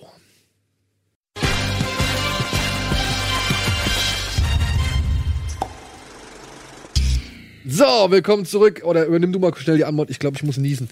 Ähm, wir kommen zurück. Ich glaube, wir werden jetzt weitermachen mit Solo Star Wars Story und äh, unser Plan ist jetzt über diesen Film zu sprechen. Und ich muss, weit, muss ich weiter, weiter übernehmen. Du bist, er hat ja immer diese wahnsinnig tollen Inhaltsangaben äh, schon vorbereitet. Aber es ist nun mal soweit, ab dem, äh, ab heute läuft der äh, weltweit in den Kinos. Und es wurde ja sehr, sehr viel über diesen Film vorab schon diskutiert. Ich kann mich eigentlich kaum erinnern, dass es einen Film gab, bei dem so viel äh, in der Vorproduktions- und Produktionszeit so viel nach außen gedrungen ist und gleichzeitig aber auch diskutiert wurde und äh, eigentlich schon vorab von allen verurteilt war. Also anders, um, das ist mein Einstieg, es ist irgendwie, glaube ich, sehr einfach auf diesem Film draufzuhauen. Also er ist auf jeden Fall der Ja. weil, weil er am stärksten abgelehnte Star Wars Film, auch habe ich das ja. Gefühl. Also ich ich muss sagen, ich kann mich nicht so wirklich daran erinnern, als als ich Episode 1 gesehen habe und dann kam der Trailer zu Episode 2, wie da irgendwie die Erwartung war, Mhm. ob da jetzt wirklich alle schon gesagt haben, oh nee, der wird ja jetzt schon wieder Grütze oder der wird ja schon wieder nicht so geil oder sonst irgendwas. Aber den Stimmungstest konntest du ja auch nie machen, weil es damals kein Internet gab. Ich meine, was hast du da? Also Naja, Internet gab's schon. ja, Es war halt noch sehr sehr rudimentär und du hattest einfach nicht alle drin. Also jetzt ist natürlich so ein Stimmungstest weitaus einfacher als im Jahr 2002, beziehungsweise der Trailer wird dann 2001 gekommen sein. Also könnte ich mir vorstellen, dass da, dass man das nicht so greifen konnte wie damals. Dieses Mal hat es ja durchaus berechtigte Gründe, finde ich, dass man skeptisch ist. Weil Ja gut, dieses Mal ist Man auch kann- mehr nach vorne gedrungen als Absolut. stimmt bei den anderen Filmen. Also man kann aber halt, halt auch von Anfang an über die, über die Grundidee schon diskutieren, Ja, ja, ob es klar. diesen Film überhaupt braucht. Weil gerade so eine Figur wie Han Solo, die halt ähm, eine mysteriöse Vergangenheit hat und komplett so Westernhelden nachempfunden ist, ähm, wie dem Clint Eastwood aus der Dollar-Trilogie, ob es da wirklich eine Vorgeschichte, die komplett ausklamüsert, ausgeklamüsert ist, braucht. Ich finde, darüber kann man diskutieren, muss man nicht, aber ähm, ja, nee, wie seht ihr das? Ist das Ich ist finde das- bei, ich, ich, das, Warte kurz, das warte Thema kurz. neulich sogar schon. Ja, ich würde nur jetzt kurz nur zur Erklärung, bevor jetzt Leute schon wieder in Panik und in Wallung geraten. Unser Plan ist jetzt folgender. So. Wir werden jetzt über Solo reden und das spoilerfrei. Und dann werden wir einen Spoiler-Part aufnehmen, den gibt's nur auf YouTube zu sehen. Und dann haben wir aber noch mal eine ziemlich große, längere Matz, denn Dominik und ich waren auch noch mal in Sachen Solo unterwegs. Wir durften Alden Ehrenreich interviewen, wir haben so ein Quiz-Taxi gemacht und wir waren auf so ein Event und so weiter. Das werdet ihr auch sehen, genau. Aber bevor ihr jetzt in Panik geratet, wir werden jetzt versuchen halt erstmal spoilerfrei über diesen Ja, Film Wir werden es nicht versuchen, wir werden es tun. Versuchen heißt nämlich, wir dürften scheitern. Werden wir nicht. Werden wir Okay, nicht. wir werden es tun. Es wird spoilerfrei sein, aber Darth Vader ist Luke Skywalkers Vater. Ja. die Gefahr, dass man natürlich irgendwie etwas errät, ist immer wieder groß. Aber wer den Trailer gesehen hat, ja, da werden wir uns dran halten. Ähm, So. Und zu der Frage, ich glaube, das hatten wir schon, äh, schon mal, sowohl in der Sendung, aber auch als äh, im, im normalen Gespräch. Ich finde tatsächlich. Weiß ich natürlich, weil ich jede Folge Naja, so, eben. äh, nein, aber ich muss tatsächlich sagen, ähm, ich brauche sehr, sehr vieles eigentlich nicht, weil ähm, was nicht heißt, dass da nicht nachher funktioniert oder unterhaltsam sein kann, aber eben Figuren, die etwas Mysteriöses haben, bei denen man sich selber Dinge vorstellen kann, was hat der denn vorher gemacht, muss ich persönlich nicht alles auserzählt haben. Ich bin tatsächlich noch verwundert, warum es noch nicht so äh, noch nicht so viele Harry Potter äh, Prequels geplant sind, Dumbledore und Hagrid und könntest du theoretisch auch auserzählen. Ich glaube, dass da Frau Rowling beispielsweise noch sehr irgendwie den, den Fuß drauf hält, aber ich als Beispiel, aber ich brauch's zum Beispiel nicht. Also, ey, ich bin auch ehrlich, ich habe Solo auch nicht gebraucht. Nee. Also wirklich nicht. Ich habe den Film nicht unbedingt gebraucht. So, ich, ich kann akzeptieren oder ich hätte akzeptiert, wenn man gleich gesagt hätte, pass auf, wir versuchen jetzt hier nicht die Origin-Geschichte von Solo zu erzählen, sondern wir erzählen einfach eine Episode Ein aus seinem Kapitel, Leben, ja. ein Kapitel aus seinem Leben. So, das ähm, finde ich dann, kann man jetzt schon mal vorgreifen, ist dann auch am besten am Film. Ja. Weil alles, was erklärt wird, ist eigentlich unnötig, hat man nicht gebraucht und streckt den oder beziehungsweise lässt den Film auch erstmal ziemlich langsam vorankommen, was ich ja bedaure, sage ich mal so. Aber alles, was danach kommt, das fand ich halt dann cool. So, aber ich, wie gesagt, ich habe Solo auf Anhieb nicht gebraucht. Ich habe nicht gewollt und rückblickend betrachtet muss ich auch sagen, ich habe auch die Prequels nicht gebraucht. ja, also wirklich, weil das, was ich habe oder ge- gekriegt habe, ist jetzt nicht das, was ich in meinem kleinen Kinderhirn. Und das ist sowieso das, das große Problem an Vorgeschichten zu Figuren, die du schon, die du schon auserzählt äh, kennst, äh, die, die du fertig kennst. So, äh, wie war der Weg dahin? Du, das ist so eine Sache, da, du, da kannst du eigentlich fast nur scheitern, weil immer jemand eine andere Erwartungshaltung haben wird. Eben So logisch. Und da ist aber, da ist aber gerade bei Solo auch noch ein anderes Problem. Okay, ich gehe jetzt mal so ein bisschen in die Kritik des Films hinein, ähm, ohne was zu erzählen. Äh, Solo, Hahn ist hier der, der Protagonist und gerade weil er der Protagonist ist, wurde er so unglaublich liebenswürdig und, und sympathisch äh, gemacht. Und äh, er ist sofort in der Lage, ähm, wie gesagt, bin ganz vorsichtig, weil ich nicht spoilern werde, äh, dass er sofort Liebe empfinden kann und sowas. Und ich finde, in der alten Star Wars-Trilogie, in Episode 4 bis 6, war das eine langsame Entwicklung hin vom arroganten Söldnertypen zum, ähm, zum, zum Schmuggler, der halt sich entscheidet, dass doch der, der Kampf der Rebellen was, was Wichtigeres ist und dass das äh, über dem Ganzen steht. Und ich finde, der Han Solo aus diesem Film ist der Han Solo aus Episode 6, der die Figurenentwicklung schon komplett durchgemacht hat. Und gerade deswegen hatte ich so ein Problem mit diesem Film. Also, Aber versteht ihr, was ich meine? okay, Das dann, dann habe ich aber jetzt so. dann habe ich jetzt aber eine Frage. Aber ist es denn dann wirklich für dich auch einfach nicht zu akzeptieren oder schwer zu akzeptieren, dass dieser Solo, den wir hier sehen, Mhm. Dass der ruhig mal so war wie in Episode 6? Damit, genau damit habe ich Probleme tatsächlich Ja? bei diesem Film gehabt, ja. Ich Okay. hatte für mich, für mich lag es aber auch zu einem ganz großen Teil an Elden Ehrenreich, der für mich nicht Han Solo war. Also, ja, ist- ey, aber ja. gut, das ist so etwas, damit habe ich schon abgeschlossen, weißt Mhm. du? Ist, als bekannt wurde, dass er gecastet ist so und wir die ersten Trailer gesehen haben, ähm, da, ja, da habe ich mich wirklich, das war nicht mein Solo. Ja. Und das war auch nicht Harrison Ford so. Also mit Ja. dem Punkt habe ich schon abgeschlossen, bevor ich in diesen Film reingegangen bin. Also ich finde es ich find's gerade bei diesem Fall so unglaublich interessant. Ähm, müsst ihr jetzt nicht kennen, aber es gibt äh, einen Fanfilm auf YouTube, der ist äh, 13 Minuten lang. Der heißt äh, Solo A Smuggler's Trade oder sowas. Oder Han Solo A Smuggler's Trade. Äh, das ist ein Fanfilm mit einem Darsteller, den man nicht kennt, ähm, der Harrison Ford sowas von gut nicht nachmacht, sondern tatsächlich viele, äh, wie heißt das Wort, Manorismen oder sowas, ne? äh, ähm, von ihm irgendwie übernommen hat und einfach so ein unglaublich glaubwürdiger äh, Vorgänger von, von Han Solo ist. Ähm, und ich finde es irgendwie erstaunlich, dass das in einem Fanfilm ein Darsteller so viel mehr wie Han Solo wirkt, als tatsächlich in dieser unglaublich teuren Produktion.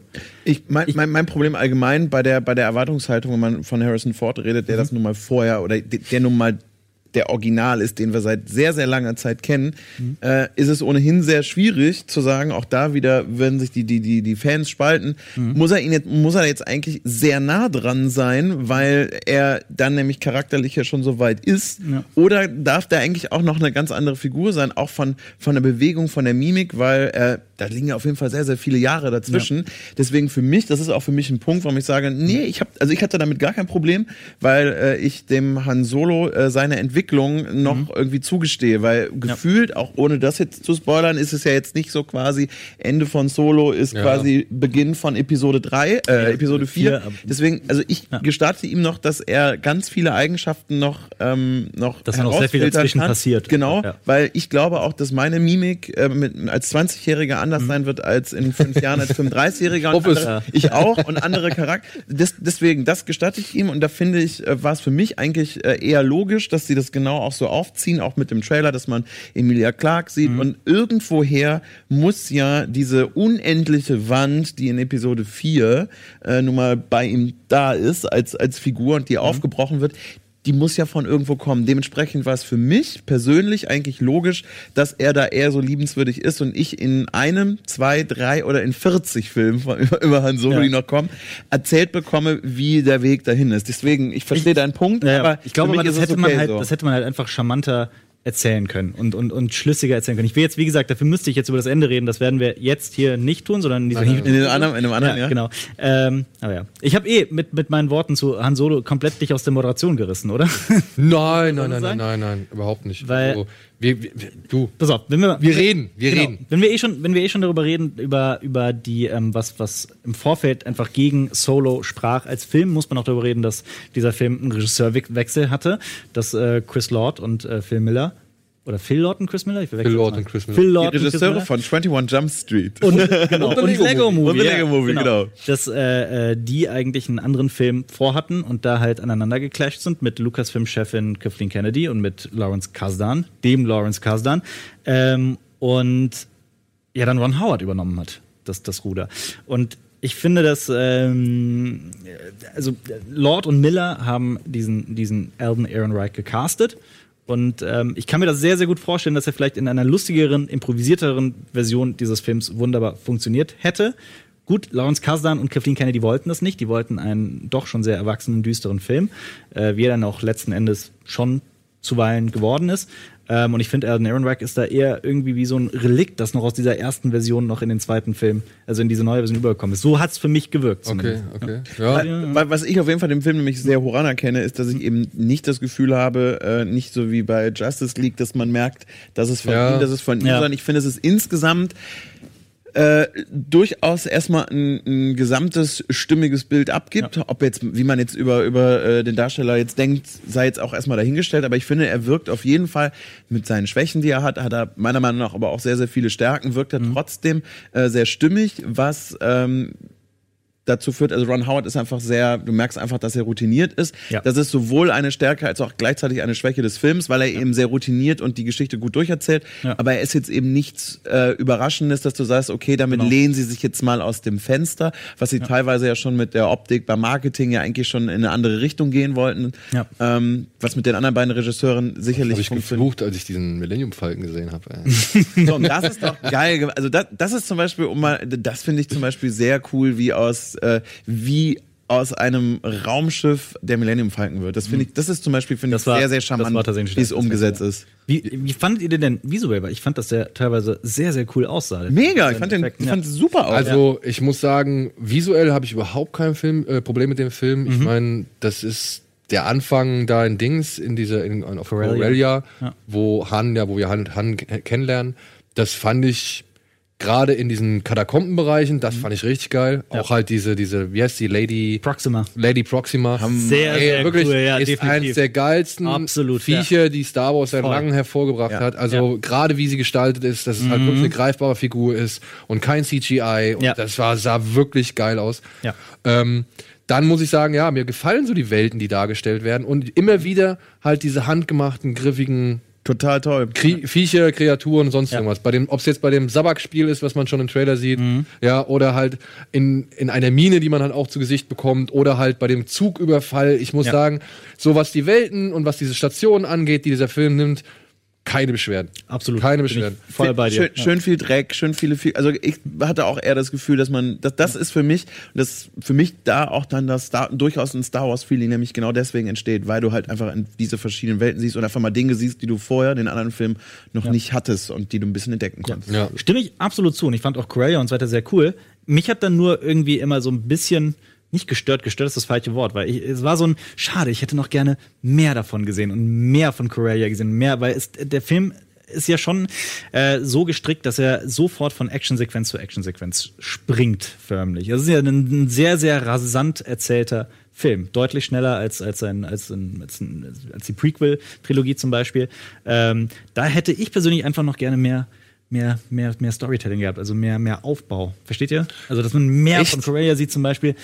Bei mir war es persönlich so. Also das muss ich sagen, bei mir ist der Anfang am schwächsten in Erinnerung hängen geblieben, weil, wie gesagt, da waren so viele Erklärungen dabei, die ich A nicht wollte, nicht gebraucht habe und die das Ganze auch irgendwie, ja, ich, das ist halt dann das Problem der Entmystifizierung, weißt du so? Ja, und da werden sich auch die Fans nämlich dann komplett draufhängen und werden sagen, die, die Szene, die Szene, die Szene, hahaha, ha, ha. mit der, mit der, mit der Erwartungshaltung kann ich mir vorstellen, dass dann Leute im Kino sitzen und so, ja, nee, das geht gar nicht und den Rest irgendwie schon scheuklappenmäßig ausblenden. Weil ich ver verstehe, was du meinst, Jan, mit, genau. Und ich fand halt, der Film braucht halt echt schon ein bisschen bevor, ja, als er insgesamt, aber halt auch die Figuren so in Fahrt kommen. Ja, also der, wie gesagt, er baut da den Solo auf oder ja, er baut halt Han auf und hätte er meiner Meinung nach nicht, meiner Meinung nach nicht machen müssen, so, ja. Und da finde ich, wie gesagt, in, den, in der ersten halben Stunde ungefähr finde ich den Film eigentlich am schwächsten. Echt? Ja. Und also wie gesagt, auch vor allem aufgrund dieser Erklärung. Und dann greift noch für mich Aber, dazu, aber welche, also ich, da gab es doch kaum Erklärung. Das startet doch direkt mit einer. Ja, ich, ich finde schon, da wurde schon immer diese ganzen kleinen Notes, irgendwelche Sprüche, irgendwelche Gimmicks, die den Weg da reingefunden haben, irgendwelche Aussagen zu gewissen Dingen, die wir schon aus der Vergangenheit beziehungsweise Ja. Über die Zukunft wissen und so. Da war schon einiges dabei, was mich meiner Ansicht nach Ja, aber das, das, da- ich finde, da, da sprichst du eher die Dinge an, so, so Sachen aus der, aus der alten Trilogie und so weiter, die man da immer wieder sieht, so wiederkehrende Elemente, die dir so auf die Nase gebunden genau, genau, genau. Guck mal, das ist hier aus dem Film. Guck mal, das ist hier aus dem Film. Genau, das ist, Ja. das war mir viel zu direkt. Ja. Ja, und dann halt auch viel zu unnötig. Ja, aber das meine ich. Das, ich ich, ich finde ja, dass es gerade von diesen, von diesen Anspielungen auf die alten Filme einfach viel zu viel drin war. Das war so auf die Nase gebunden und so schmerzhaft. Und ich hätte viel mehr äh, gerne was von diesen neuen Welten. Genau. Von den neuen Städten. Gebe ich dir, von, gebe ich ne? dir vollkommen recht. Ja. Aber ich finde halt, ab der ersten halben Stunde hört der Film halt auch damit auf. Ja. Also spätestens ab diesem Zugüberfall finde ich. Ja, Fand den, ähm, den also wirklich toll. ich muss sagen, spätestens ab dem Zugüberfall, da war ich richtig drin. Da ist man echt Ja, drin. weil dann, dann bist du so, ey, cool, das ist ja, wirklich, es ist ein Ritt so, es ist, macht Spaß, Ja. es ist, und das ist das, was ich diesem Film dann letztendlich wirklich positiv ähm, vermerken oder ankreiden möchte, ist halt, er fühlt sich dann, gerade wenn erstmal diese ganze Altlasten, wenn die erstmal alle erledigt sind. Ja. Ich kann ja verstehen, dass er es dann direkt am Anfang macht, um es vielleicht genau aus diesem Moment, Grund dann loszuwerden. Aber wenn der Film erstmal sich diese Altlasten entledigt hat, dann ist der so unbeschwert wie selten ein Star Wars, den wir in letzter Zeit gesehen haben. Ja, ob es jetzt Rogue One war, ob es jetzt Episode 8 und Episode 7 war. Und ich, ich stand eben noch mit Dominik draußen. Ich muss halt sagen, Solo, so unperfekt der Film auch ist, oder beziehungsweise so wenig Wow man vielleicht am Ende aus diesem Film mit rausgenommen hat. Aber ich hatte ein eindeutigeres Gefühl, als ich aus äh, Solo gekommen bin, als zum Beispiel, als ich aus Episode 8 gekommen bin. Bei Episode 8 war ich mir nicht so ganz sicher, was habe ich da jetzt gerade gesehen? Finde ich das gut, finde ich das nicht gut? Ja. Und ich musste jetzt Episode 8 mehrfach sehen, um mir meine Meinung wirklich richtig zu festigen und bilden zu können. Und bei Dings kam ich raus und dachte so, ey, war sympathisch überraschend. Also eines kann man Solo auf jeden Fall nicht vorwerfen, nämlich dass der Film in irgendeiner Weise sich zieht oder zäh ist oder langweilig ist oder sonst was. Weil ich finde den wahnsinnig unterhaltsam. Er ist sehr rasant und äh, Ähm, und weil wir jetzt öfters, äh, sowohl als wir gesprochen haben oder auch allgemeines Thema war, äh, CGI, deswegen würde ich trot trotzdem schon mal nochmal die Zugszene oder auch andere Szenen. Mhm. Du siehst, ich finde, das sieht einfach alles so wahnsinnig gut aus und im Vergleich zu anderen Filmen, die teilweise mehr Budget haben oder einfach mit dieser Greenscreen-Spielerei, ist das Vor allem, weil einfach nicht getrickst wurde. Genau, Ja. einfach eine unfassbare Stärke äh, dieses Films im Vergleich zu den anderen Blockbustern, dass ich ihn einfach visuell wirklich wahnsinnig gut finde und ich finde diese Action-Sequenz äh, mit, mit dem Zug, die hat mir so unfassbar Das zeigt Bock aber gemacht. auch, wie, wie wichtig es ist, in solchen Actionsequenzen das Ganze in der Totalen passieren zu lassen, sodass du ständig den Überblick hast. Du weißt die ganze Zeit immer, wo welche Figur ist und was da gerade passiert. Äh, es ist kein Schnittmassaker, wo alle drei Frames ein Schnitt kommt, sondern da werden Einstellungen wirklich lange gehalten und stattdessen hast du äh, teilweise eine dynamische Kamera, die von der Totalen dann nah auf die Figuren zugeht und das ist alles so eine durchgeplante, geil durchgeführte Action-Choreografie. Ja, ey, Natürlich ist da links und rechts überall CGI, aber es ist halt genial inszeniert. Aber CGI darf ja auch drin sein. Klar, es soll halt nur nicht das Hauptding sein, weil dann merkst du es halt. Es Ja. soll halt eine stimmige Synergie entstehen. Genau. genau, Ja. ja. Und das finde ich, kriegt Solo echt schon richtig gut hin. Ja. Was er nicht hinkriegt, meiner Ansicht nach, ist auf jeden Fall die Romanze. Die hätte ich nicht gebraucht, ja. Also, da will ich jetzt auch gar nicht äh, hier Frau Kalisi die Schuld geben, so. Emilia Clarke, ja. Emilia Clarke, so. Ich, die macht halt das, was sie da machen soll und was sie wahrscheinlich sie auch. grinst und ja, was sie da an, was ihr angeboten ja. wird. Aber zum einen hätte ihre Figur etwas vielschichtiger sein können, meiner Mhm. Ansicht nach. Zum anderen ist sie zu wenig im Film, als dass ich wirklich Mitgefühl mit ihr empfinde. Ja. Und ich finde es auch unglücklich, dass diese Romanze, sagen wir mal so, in diesem Film drin ist. Weil, Mhm. sind wir mal ehrlich, als Star Wars-Fan, wenn man Solo sieht, dann will man nur eine Romanze sehen. Leia. Ja, mit Leia und nicht irgendwie irgendwas anderes. Klar, mir ist schon logisch, also mir ist schon bewusst, auch bei James Bond, bei Casino Royale, Mhm. ja, da habe ich mich da gefragt, ey, warum zeigen die denn so lang das Turteltäubchen da mit, mit Eva Green und so? Also Mhm. warum machen die das so lang? Und dann war mir klar, ja gut, der, weil dieser Bond am Anfang steht, ja. Weil Irgendwo muss er ja zum Ladykiller geworden das, sein. Das ist der Punkt. Ja. Das ist halt. Also ich Aber- finde das konsequent und logisch, aber es ist halt, aber da sind wir wieder beim Thema, braucht man es denn? Weil natürlich, du bist nicht von Anfang an, das meinte ich eben mit der Mauer, die hast du halt nicht von Anfang an, wenn alles immer schön war Und- oder du noch nie geliebt hast. Und diese Romanze wird halt nicht stark genug in, in Szene gesetzt, meiner Ansicht nach, Mhm. als dass sie bei dir wirken kann, als dass es irgendwie mitgeht. Aber da wieder das Gegengewicht dazu, Chewie und Han. Ach, großartig. Echt, wirklich. Wirklich die, großartig. Die, ja. die Chemie und die Beziehung, ja. Ich meine. Aaron Reich ist kein Han Solo, es ist kein Harrison Ford, aber es gibt trotzdem in diesem Film kleine, feine Momente. Ja. Da ist der Han Solo, da, da ist, da ist er irgendwie, da kriegt er es hin, so ein bisschen dieses Charisma von Ford irgendwie. Und wenn es nur durchs Grinsen ist, irgendwie so Mhm. rüberzubringen, ja, es ist vielleicht eine Sekunde, es ist ein Funke oder ein kleiner Blitz oder sonst irgendwas. Aber es gab zwei, drei Momente, da hatte ich echt Gänsehaut. Und da ging es nur darum, dass Chewie und Han miteinander interagieren. und das am besten noch auf Millennium Falcon, Ja. der mich überraschend wirklich auch positiv abgeholt hat. Ich habe gedacht, ey, dieses Scheißschiff, warum sieht das so aus so, ja? Und okay, dann erfährst du, warum es so aussieht. Und dann trotzdem, es ist mir im Laufe dieses Films auch ans Herz gewachsen, dieses Schiff. Vor allem, weil du auch mal ein bisschen mehr, mehr auch siehst. Du hast mal ein anderes, nochmal ein anderes Raumgefühl von, äh, von dem Falken. Und ich finde, du hast da nochmal dieses, dieses Zuhausegefühl von Han und Chewie in diesem, diesem Schiff. Finde ich, haben sie echt richtig gut hingekriegt. Ja. Ja. Ja, und dann kommen halt so die Begleiterscheinungen. Lando. Donald Glover ist perfekt, meiner Ansicht nach. Donald Glover kann man nicht kritisieren. Ja, also Aber genauso wenig kann man Woody Harrison kritisieren. Woody Harrelson muss ich auch sagen. Der darf halt nicht so full Lando sein irgendwie, weil dann glaube ich hätten sie ein Problem gekriegt äh, mit, sag ich mal, auf wen sollst du dich konzentrieren so, weil da muss man halt einfach sagen, Aaron Reich hat da noch nicht so das Charisma. Aber, aber wie fandet ihr Paul Bettany als den, als den bösen Dude? Och, Ich, ich fand, fand dadurch, dass er dadurch, dadurch, dass er mal äh, dieser dieser überfreundliche, sehr schmierige Typ war, ich fand den eigentlich auch ganz amüsant. Ich also er war weniger Lappen als, ähm, Ja. als Vision. ja, ja, okay. Ähm, Oder, Donald ich, Gleason in äh, ich- Episode 8. ja, Was ich ja. ein bisschen schade fand, äh, ich hätte ähm, ähm, äh, Fanny Newton, die mag ich halt allgemein auch immer. Ja. Da hätte ich gerne, die fand ich ein bisschen verschenkt. Die war verschenkt, vor allem ist das emotionales Potenzial, was verschenkt wird. Genau. Ja, wo man gedacht hat, ach guck mal, ist schon ein überraschender Move, aber er zündet halt nicht, weil es halt einfach, ja, wie gesagt, da ver, ver, ver, versäumt ist der Film, das emotional zu forcieren. Total, Sage ja. ich jetzt mal, ja. Ja. Und sind wir auch ehrlich, ne? Die Geschichte. Das war's. Ja. Es geht eigentlich um nichts. Also dieser Film hat natürlich keine Fallhöhe, Ja. weil du weißt, er steht am Ende in der Cantina Bar und trifft auf Luke und Obi-Wan so, ja. Aber ich glaube, es, ist halt genau dieses Ding bei diesem Film. Man muss sich von Grund auf fragen, so brauche ich diesen Film? Muss dieser Film sein? Wenn man sich dafür entscheidet, okay, ich gehe ihn mir angucken, dann wird man auch durchaus seinen, seinen Spaß haben und auch tolle Star Wars Momente erleben. Das, das wäre auf jeden Fall vor allen Dingen meine Aufforderung an alle, die jetzt, die, die, die jetzt eigentlich schon ja sagen so, ah, Mods, Mods, ja, dann schaut ihn euch nicht an, beschwert euch auf gar keinen Fall immer darüber, dass irgendwie Star Wars, dass Mhm. äh, äh, alle irgendwie das Geld machen wollen. Dann schenkt dieser Sache eben nicht die Aufmerksamkeit. Vor allem So. da finde ich aber das Absurde ist, das ist seit Jahren ein, ein, ähm, ein Herzensprojekt von Lawrence Kasdan. Das ist, das ist eigentlich super interessant, dass gerade bei so einem Film immer wieder Disney kritisiert wird, von wegen, ihr schlachtet. er wollte das eigentlich Und so- Lawrence ja. Kasdan, der Star Wars-Autor schlechthin, der hat Episode 5, 6 und äh, 7 geschrieben hat, äh, der wollte schon immer diesen Film machen und hat den sogar zusammen mit seinem Sohn geschrieben. Und da Disney zu kritisieren, ist eigentlich. Ist, sowieso, ist dann Ja. ohnehin auch Quatsch. Also ich finde, wenn, wenn man wenn man reingeht, äh, dann nicht mit dem Gefühl, ja, ich will jetzt sehen, wie er scheitert, damit ich noch lauter rumbrüllen kann. Mhm. Mit der Attitüde kannst du in jeden Film reingehen, du wirst ihn immer schlecht finden. Äh, ich finde, er ist auf jeden Fall solide und wer minimal Bock auf den Film hat, wird, glaube ich, eine gute Zeit haben. Also wie gesagt, ich fand ihn überraschender, als ich erwartet habe. Und beziehungsweise ich habe mit Grinsen im Kino gesessen. So. Mhm. Das kann ich jetzt auch nicht von Episode 8 durchgehend behaupten. Und äh, nichtsdestotrotz, jetzt mal vollkommen außen vor gelassen, dafür, dass ich den Film halt einfach nicht gebraucht habe, hat er mich wirklich überrascht und hat mich sympathisch überrascht. Mhm. aber würdest er- du, jetzt, würdest du jetzt rückblickend sagen, das war ein guter Star Wars-Film?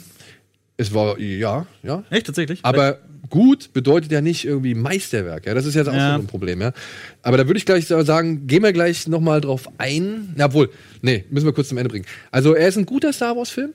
Ich finde, es gibt wesentlich schlechtere Star Wars Filme. ja. Ja, Stimme ich zu. Aber er ist jetzt auch nicht, er erreicht jetzt auch nicht die Spitzenposition. Aber was habe ich? Ich habe Es ist habe eine gute Zeit mit einem Star Wars Film im Kino gehabt. Worüber will ich mich jetzt großartig beschweren? So. Und es ist der, der- Erste, der nichts mit Macht und irgendwas hat. Der Das fand ich zum Beispiel auch mal ganz das ist angenehm. Ja, auf jeden Fall. Stimmt. Ja. Ja. Sorry, ich So. wollte ist, nee, aber ich würde einfach sagen, es ist so tatsächlich der okaye Star Wars-Film schlechthin. Das Ja. war so mein Schluss. Ja, ja, ja, Das ist, äh, kann ich auch unterschreiben. Ich finde, wie gesagt, ich finde ihn gut. Mehr nicht, nicht mehr. Reicht aber manchmal auch für zwei Stunden, oder? So, genau. So, Freunde, jetzt machen wir es, Hat das deine Freundin auch schon gesagt?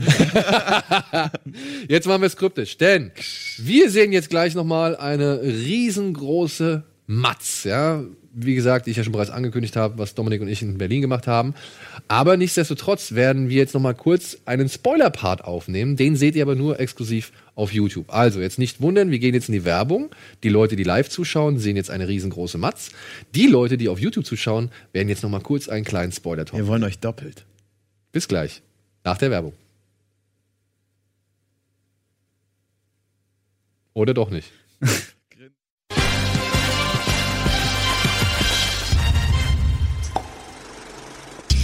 so, und wie angekündigt, zeigen wir euch jetzt eine ziemlich lange, große, breite und umfangreiche Matz zu Und fantastisch. und zu Solo. Denn wir wurden von Disney unter anderem dazu eingeladen, mal uns in Berlin schön einen in die Binde zu kippen und Lego zu bauen und alles mögliche andere. Aber wir durften auch mit. äh, ja, das. Äh, nee, okay. Streich das aus dem Protokoll. und ja. Wir hatten einen guten Abend. Ja, wir durften mit Herrn Ehrenreich durften wir sprechen und wir durften in einem Taxi sitzen und Quizfragen stellen. Und ja, das war auf jeden Fall ein schöner Tag. Dementsprechend, das gibt's jetzt hier in voller Breite. Unsere Mats zu Solo. Danach geht's in die Werbung und danach sehen wir uns gleich zurück mit, ja, ein paar Trailern und dem Rest der Sendung und so weiter und so fort. Ich freue mich. Noch schnell was gesagt.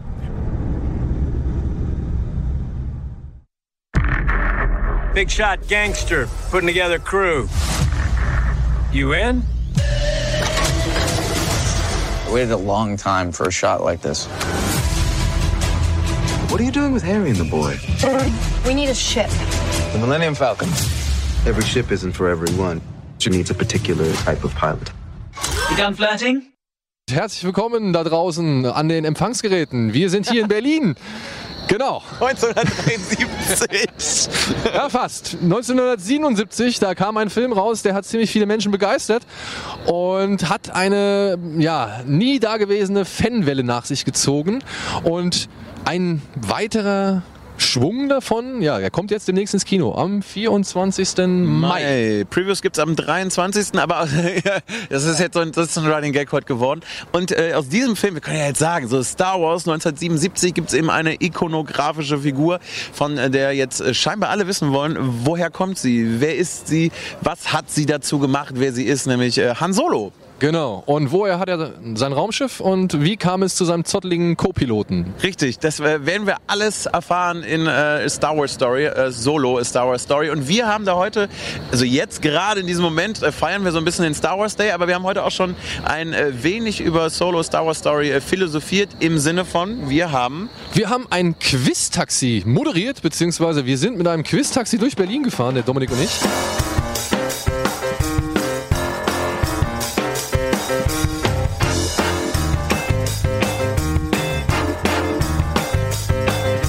Richtig oder falsch? Chewbacca sollte eine Hose tragen. Richtig. Ich würde sagen falsch. Ich weiß aber nicht. Wenn ich es richtig weiß, hat es mit dem Kostüm nicht gepasst. Okay, damit geht der erste Punkt, auch wenn äh, nicht ganz korrekt die Antwort ist. Okay. Nein, aber es ist auf jeden Fall richtig. Denn die Studiobusse wollten in den 70ern, dass Chewbacca eine Lederhose tragen sollte. Geil! George und Lucas, aus Oktoberfest. Ich Style gehabt. Ja. aber George Lucas schaffte es, ihnen diesen Plan auszureden. Ähm, richtig oder falsch? War der Hund von George Lucas die Inspiration für Chewbacca? Richtig. Richtig, richtig, richtig. Das glaubst du, es gibt jetzt vier Punkte? Nein, ja, ja, ja. Nee, ich hab's, ohne, ohne Witz, aus Zufall habe ich es äh, äh, gestern gelesen. Der Hund von George Lucas saß manchmal auf dem Beifahrersitz, auch angeschnallt. Und ähm, das war die Inspiration. Und der Hund heißt wohl Chewbacca und auf Russisch heißt Hund Zuzaka oder so, Tzatziki. Irgendwie so ähnlich. Es ist fast richtig. Der Hund heißt eigentlich Indianer. Ja, ja, nee, nee, aber auf Russisch, also Chewbacca kommt das Wort. Ja, ja, stimmt, kommt in von- einer Sprache heißt Chewbacca. Indianer auch Chewbacca. Welche Süßigkeit ist Han am liebsten? Ihr geht nur, wer als erstes auf die Antwort kommt. Süßigkeit. Hanuta! Oh, das ist zu einfach. Ja, ach was! Ähm, die Frage ist, was macht Han am Valentinstag? Er könnte Hand anlegen. Nein, am Valentinstag. Ich würde sagen, er bleibt einfach solo. Ja, nichts, er ist Solo! Wie heißt die Modellbezeichnung des Millennium Falcons? A. YT 1300, B. MF 688 oder C. X-Wing 434. Ja, bitte, ich also sag einfach einfach A, um, um vielleicht einen Punkt zu bekommen. Keine Ahnung. Ich kann mich nur an das YT erinnern. Ich hoffe, ich bin Überhaupt nicht keine falsch. Ahnung. Ich, ich schließe mich nicht mehr an. Ich will einen Punkt haben. Oder wahlweise auf jeden Fall nicht, nicht verkacken. Du Ja, hast sowieso genau. bei solchen Fragen nichts zu verlieren. Er schon ein bisschen mehr. Stimmt, der wird ja die Fresse aufmachen. Ja, es ist auf jeden Fall A. Chewbacca hat, ist ja, hat ja eine coole Frise auf jeden Fall. Äh, Wer von euch beiden hat mehr Haare am Körper? Ja. Ja. 100 Ich habe ich hab noch nicht mal Brusthaare. Ich auch nicht. Das ist bei beiden erbärmlich. Alter, Kann ich- Freunde, kann- kann seid ich ihr Leistungsschwimmer oder? Ja, ja, ja. Kann ich den Punkt kriegen? Wer von euch beiden wäre eher Chewie?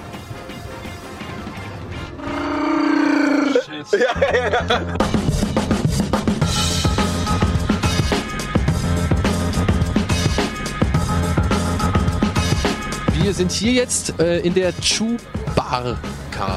Nee, in der, genau, in der Chewbarca. Wir waren heute im Chewbarca. Jetzt sind wir in der Chewbarca. Genau, denn hier findet ein Preview-Event, nein, nicht ein Preview-Event, ein, keine Ahnung, werdet heiß auf Solo-Event, würde ich jetzt mal behaupten. Äh, Durch den Film schon mal.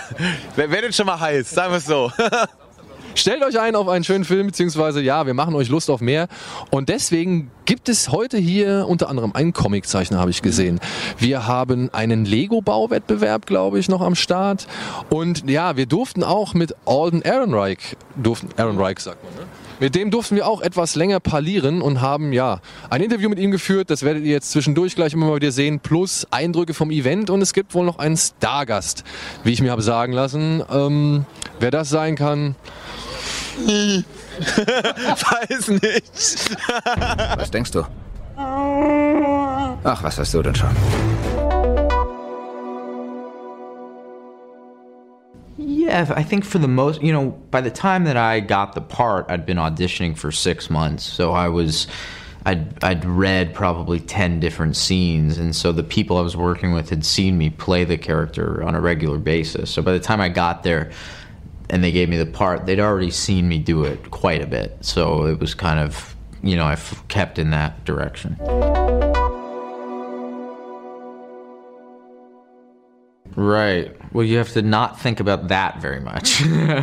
um, and, you know, I watched the original movies and tried to absorb as much as I could of both him and the character and Harrison and also the whole universe and how the world works, you know, how the Star Wars world works, which you kind of know as a fan, but you, there's a lot of information that you don't know. And unless you really study up on it. Um, and then, you know, and then really making the character in this story, figuring out what he's going through and what, what he wants and what's personal to him and making it feel like a real guy.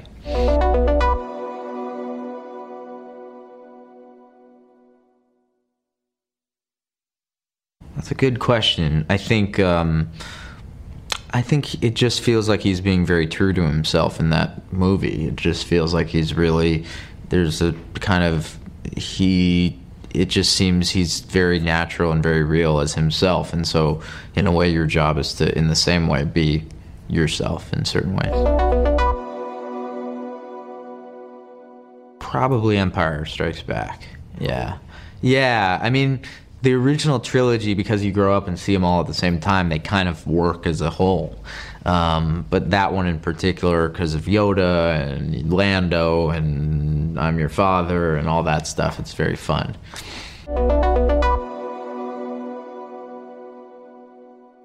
Every day, it's incredibly surreal because you show up and you're like in a in a crazy, you know, in a world where there's 500 extras and aliens and stormtroopers, and every single day you're doing that, and you're in a different universe. So, um, it was kind of everything, and but one of the most thrilling things was really flying the Millennium Falcon. That's really fun.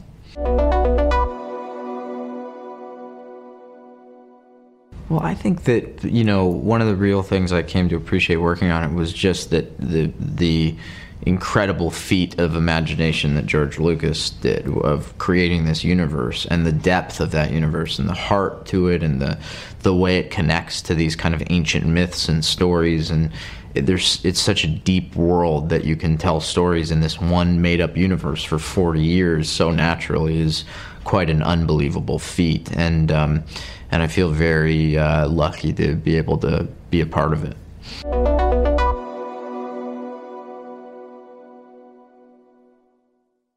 Yeah, yeah. Well, you you know, there, every movie there's pressure. This is, probably has more of that kind of stuff, but you don't go online and read the chat room stuff, and you know you deal it, with it the way I've dealt with the pressures of all the movies I've done, which is you really concentrate on the only thing you have any control over, which is your job and the work you put into it, and uh, and the character that you're responsible for. So um, it's really just that.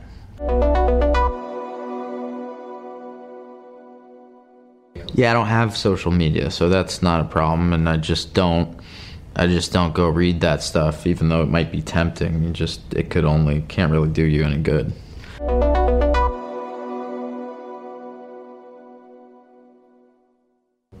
No, I think there's I think there was a certain you know what like the Phil and Chris said originally was really true, which is they just had a different creative take on the movie than the studio did, and um, my job remained pretty much the same. Um, and then when Ron Howard came in, we were just all so enthusiastic about working for him, and and he was wonderful. So um, you know, I'll, I never saw the edited sequences from before, so I'll never really know how different things were. But for me, it was definitely working for a different director. But my work on the role stayed pretty much the same with Ron's blessing and support.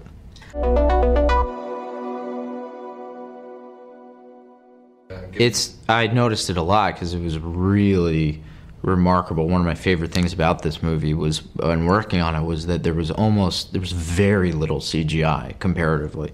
There was even when I'm flying the ships, we'd have a screen that wrapped around the ship that showed you the space that you were flying through and the objects that you were flying around. And when you'd sit and, you know, have a scene with a bunch of aliens, there would either be a guy in the suit or there'd be people puppeteering it and it's these incredible um, animatronic aliens and puppets and stuff. And it was so you really feel like you're in the world. And that was really very fun.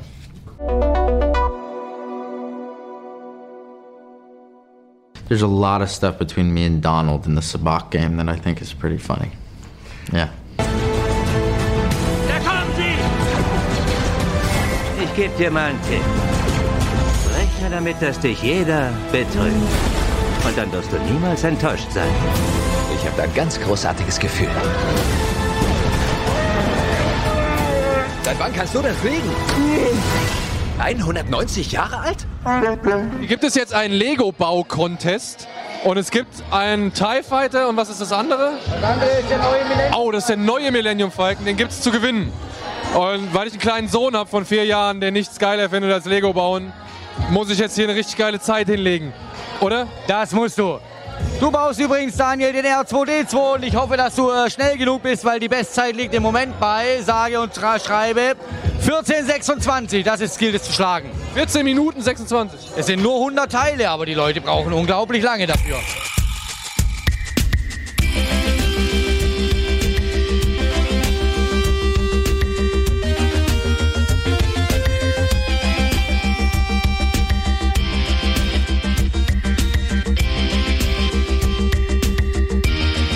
Bisher beste Zeit, Daniel. Damit stehen die Chancen gut, dass der Tom heute ein großes Lego-Paket mit nach Hause bekommt. Es wäre es wär der absolute Hammer.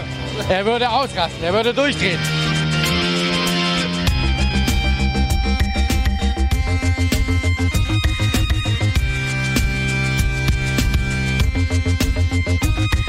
Ich war bei dem Lego-Wettbewerb. Ich war richtig, richtig gut.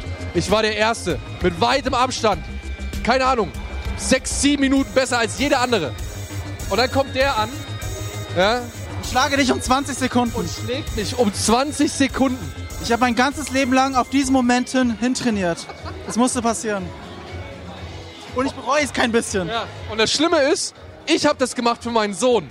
Der, der macht's für dich selbst. Ich mache es für das innere Kind. Und weil dein Sohn, darf ich das sagen, vier Jahre alt ist, sorry, da habe ich noch weniger Mitleid, weil er hat es nicht verdient. Mit vier Jahren weiß er das nicht zu wertschätzen.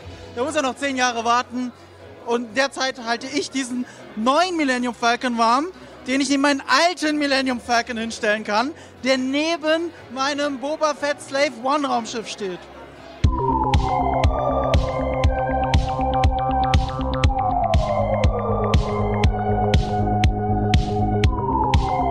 Ich sitze jetzt hier neben dem Ingo. Ingo ist offizieller, selbsternannter oder keine Ahnung, eingetragener Star Wars-Zeichner.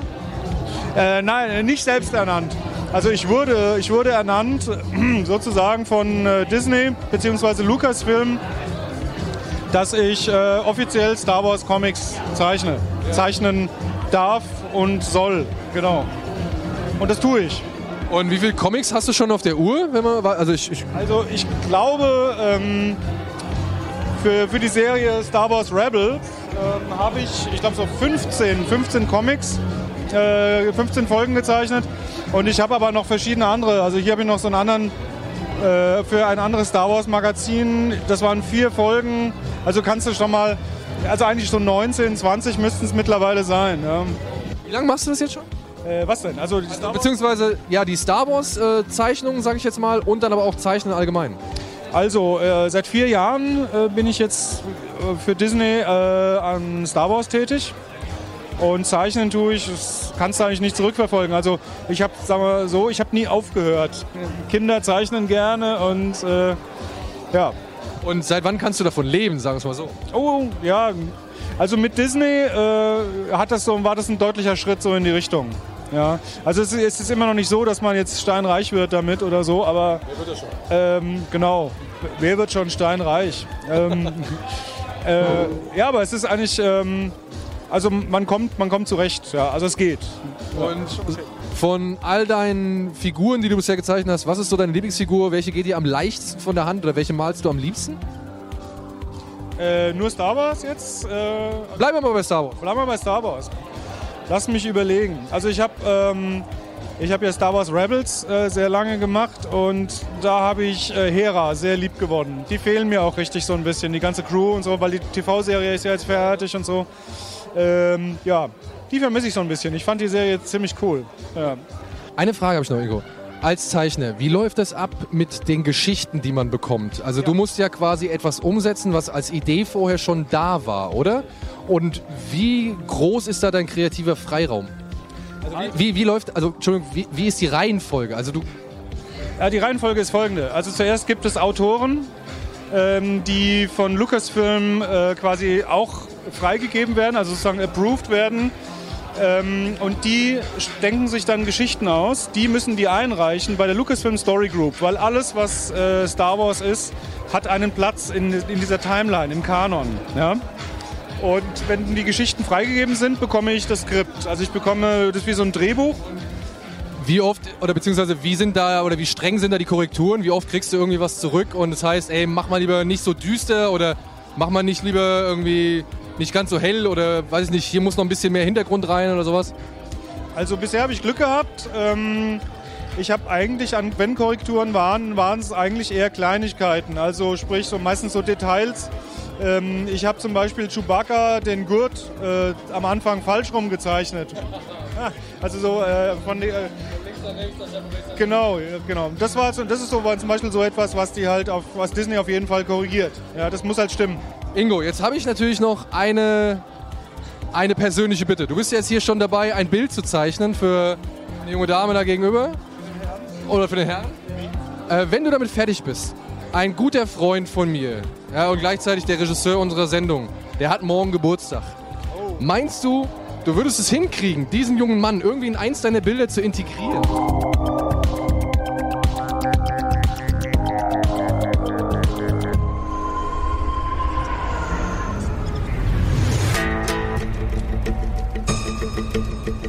Du bist doch hinter etwas her. Ist es Rache? Geld? Oder etwas anderes? Wir sind hier fast am Ende, wir sind jetzt eigentlich hier durch mit allem, aber einen habe ich mir jetzt noch. einen habe ich mir jetzt noch geschnappt, ja, der kommt mir nicht weg, bevor er nicht irgendwie hier Rede und Antwort gestanden hat.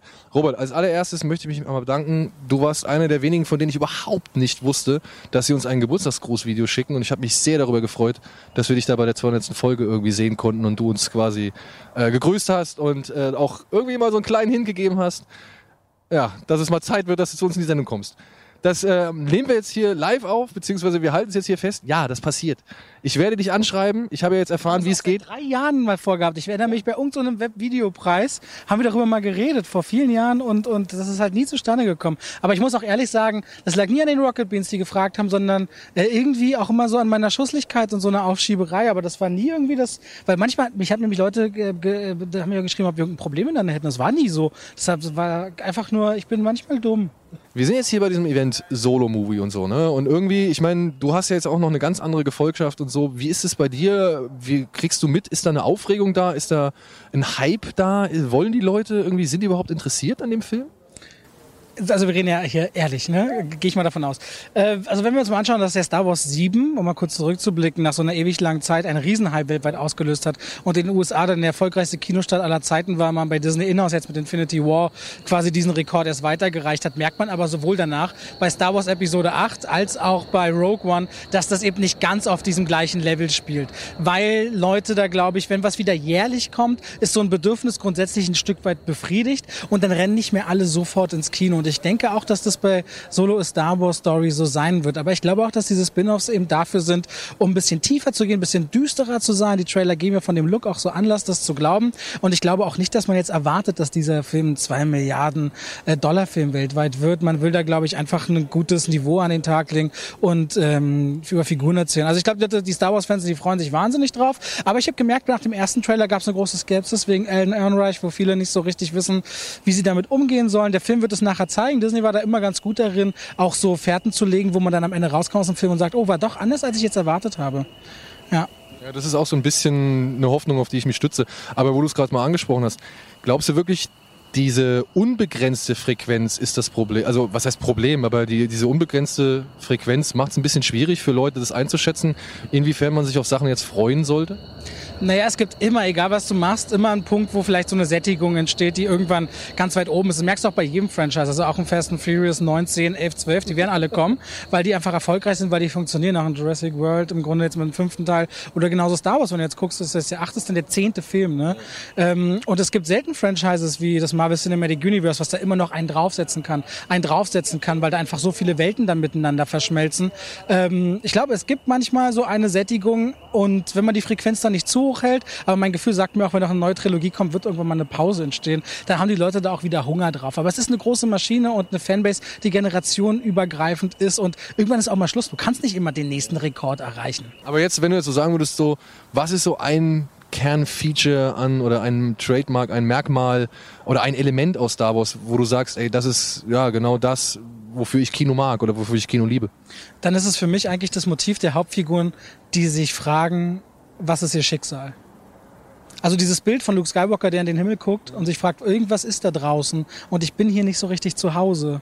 Wo ist, wofür bin ich da? Was ist meine Aufgabe?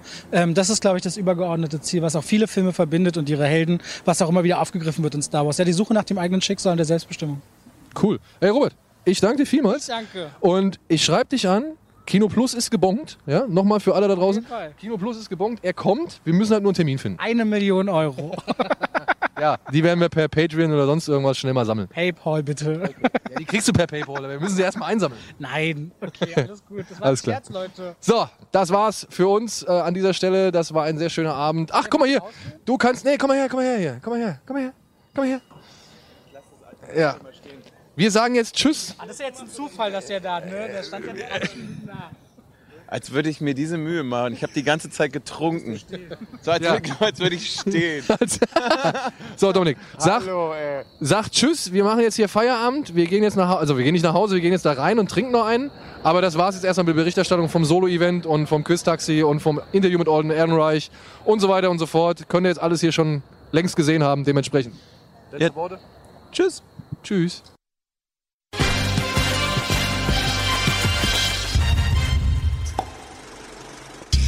So, jetzt haben wir es fast geschafft. Heute ist es aber auch wirklich es eine ist, Arbeit. Es ist wirklich, also wie gesagt, ich hatte heute Morgen die Schweißperlen des Todes auf der Stirn, weil ich ja gedacht habe, oh Scheiße, ich nicht du, komme, du oder? kommst nicht. Ja, also Und jetzt- das, jetzt Scheiße, bin ich muss gekommen. mit mir alleine hier sitzen. Nein, das hätte wäre auch schön gewesen, weiß, aber weiß, um Gottes Willen. wirklich, ich habe mich ja echt drauf gefreut, weil so viele Leute auch immer gesagt haben, ey, lade doch mal den Alper ein, lade doch mal den Alper ein. Und ja, Ich möchte dich äh, an dieser Stelle überraschen. Wir arbeiten und überlegen und überlegen, überlegen, wie wir dich auch mal nach Köln bekommen, falls du da Bock drauf hast. ey, lieben gerne. Ja. Macht, macht. Ich auch schon mal versucht. Wie? Was? Ich war doch bei deinen Screenings. Was? Alles fein, alles fein. Witz. Aber dann können wir, können wir uns die Kosten teilen. Oh ja. So, apropos Kosten teilen. Ähm, ich habe ja auch noch was zu verköstigen. Boah, die Überleitung. Das war eine geile Überleitung. Ich dachte, jetzt Donner. kommt, ich dachte, jetzt kommt denn deine Mutter. Du möchtest was kosten? Mit, ja. Egal, nein, Soll ich- soll ich bitte. dir- Ja, Ja, ihn dir reich ihn. Wir haben von Fox haben wir noch eine sehr geile Geschichte bekommen. Es gibt hier eine, ihr habt die Kiste vielleicht schon gesehen, ihr ahnt niemals, was da drin ist. Außer wenn mir auf Instagram folgt und bei meinem Darf Gewinnspiel ich- schon mitgemacht hat. Genau. Ja. Wir verlosen einen Teller, einen exklusiven, streng limitierten. Es gibt Mega. Es gibt, also so wie ich es gehört habe, hatte selbst, also Fox Deutschland waren ein in, in, in, in Einzahl. Ja, cool. Der ist mega geil. Ja. Dass ich das mal so sagen darf. Der, und das war zur Royal Redding kam der. Genau, der kam zur Summa Cum Loudly, ist halt schon auch ein netter Spruch, Ja. den man sich mal auf den Bin, Teller ich, schreiben ich kann. bin halt morgen auf einem, auf einem Polterabend eingeladen. Dachte, ah, nimmst du ihn mit? Hier steht auch Protest habere Sexus. ja. Und, Also. und einfach nur see the movie. ja. Wenn ihr diesen Teller, ja, euer eigen nennen wollt, wenn ihr damit, ja, eine Zierde eurer Bude irgendwie Hammer. haben wollt, ja, oder erstellen wollt, dann schickt uns einfach eine E-Mail an die altbekannte Adresse. Wir machen es einfach, ja. Einfach eine E-Mail. Wir sind da ganz gönnerhaft und äh, großzügig. Mit dem Stichwort Dishpool an die altbekannte Adresse kinoplus.rockbeans.tv und der Teller soll euer Heim schmücken. Und nur noch mal vor dem Marketing verneigen. Also, Ja, wir ja, so viel Fall. Spaß Ja. beim Marketing gehabt. Also beste Werbekampagne eigentlich ever. Kann man sagen. Ja. Und auch noch so geschickt. So geschickt, dass sie wirklich es geschafft haben, alles aus diesem Film so möglichst rauszuhalten. Absolut, ja. Ja. So, jetzt wollen wir über Trailer gucken. Ne? Jawohl. Ja. Und Alpa wollte eigentlich noch ein paar DVDs vorstellen. Ach Quatsch, nein, scheiß drauf. Das war, ich habe nur netterweise gefragt, ob ich mich vorbereiten soll. Du hast gesagt, bring Blu-rays mit. Ja, aber- scheiß drauf. wir, wir, pass auf. Es gibt jetzt demnächst, wird es mal wieder ein paar Specials geben. Mhm. Ja? Und gerade wenn du mit Filmen ankommst wie Frankenhooker Ja. von, wie heißt der, Frank Hennenlotter oder Ja, so? Genau. Hennenlotter, ja. Äh, wenn du gerade mit Filmen ankommst wie Frankenhooker, dann Ja. bist du prädestiniert dafür, in einem dieser Specials auf jeden Fall aufzutauchen. Und Ja, dann werden wir uns wirklich die Zunge fusselig reden mit Ja. all diesem Kram. Ja, Und dann kommst du im Zug. Ja, genau. also, Dann ja, kommst du besser, zu. ja. Und bleibst am besten über Nacht, weil dann Ja. machen wir direkt drei, vier Sessions. So. Okay. Jetzt wollen wir aber Trailer gucken. Und zwar hätte ich gerne. Es gibt einen Trailer, der heißt Vollblüter. Da möchte ich euch mal ein bisschen ähm, interessieren für. Haben wir den Trailer? Können wir den abfeuern? Ich reibe schon wieder mit den Händen. Das wird ein Trademark, ne? Ja, es passiert nichts. Müsst ihr suchen. Gut. Passiert hier noch was? Hä? Passiert hier noch was? Soll- Nee, es passiert nichts. Okay. Dann, was hat's denn noch? Ach ja, doch. Ach, da. da.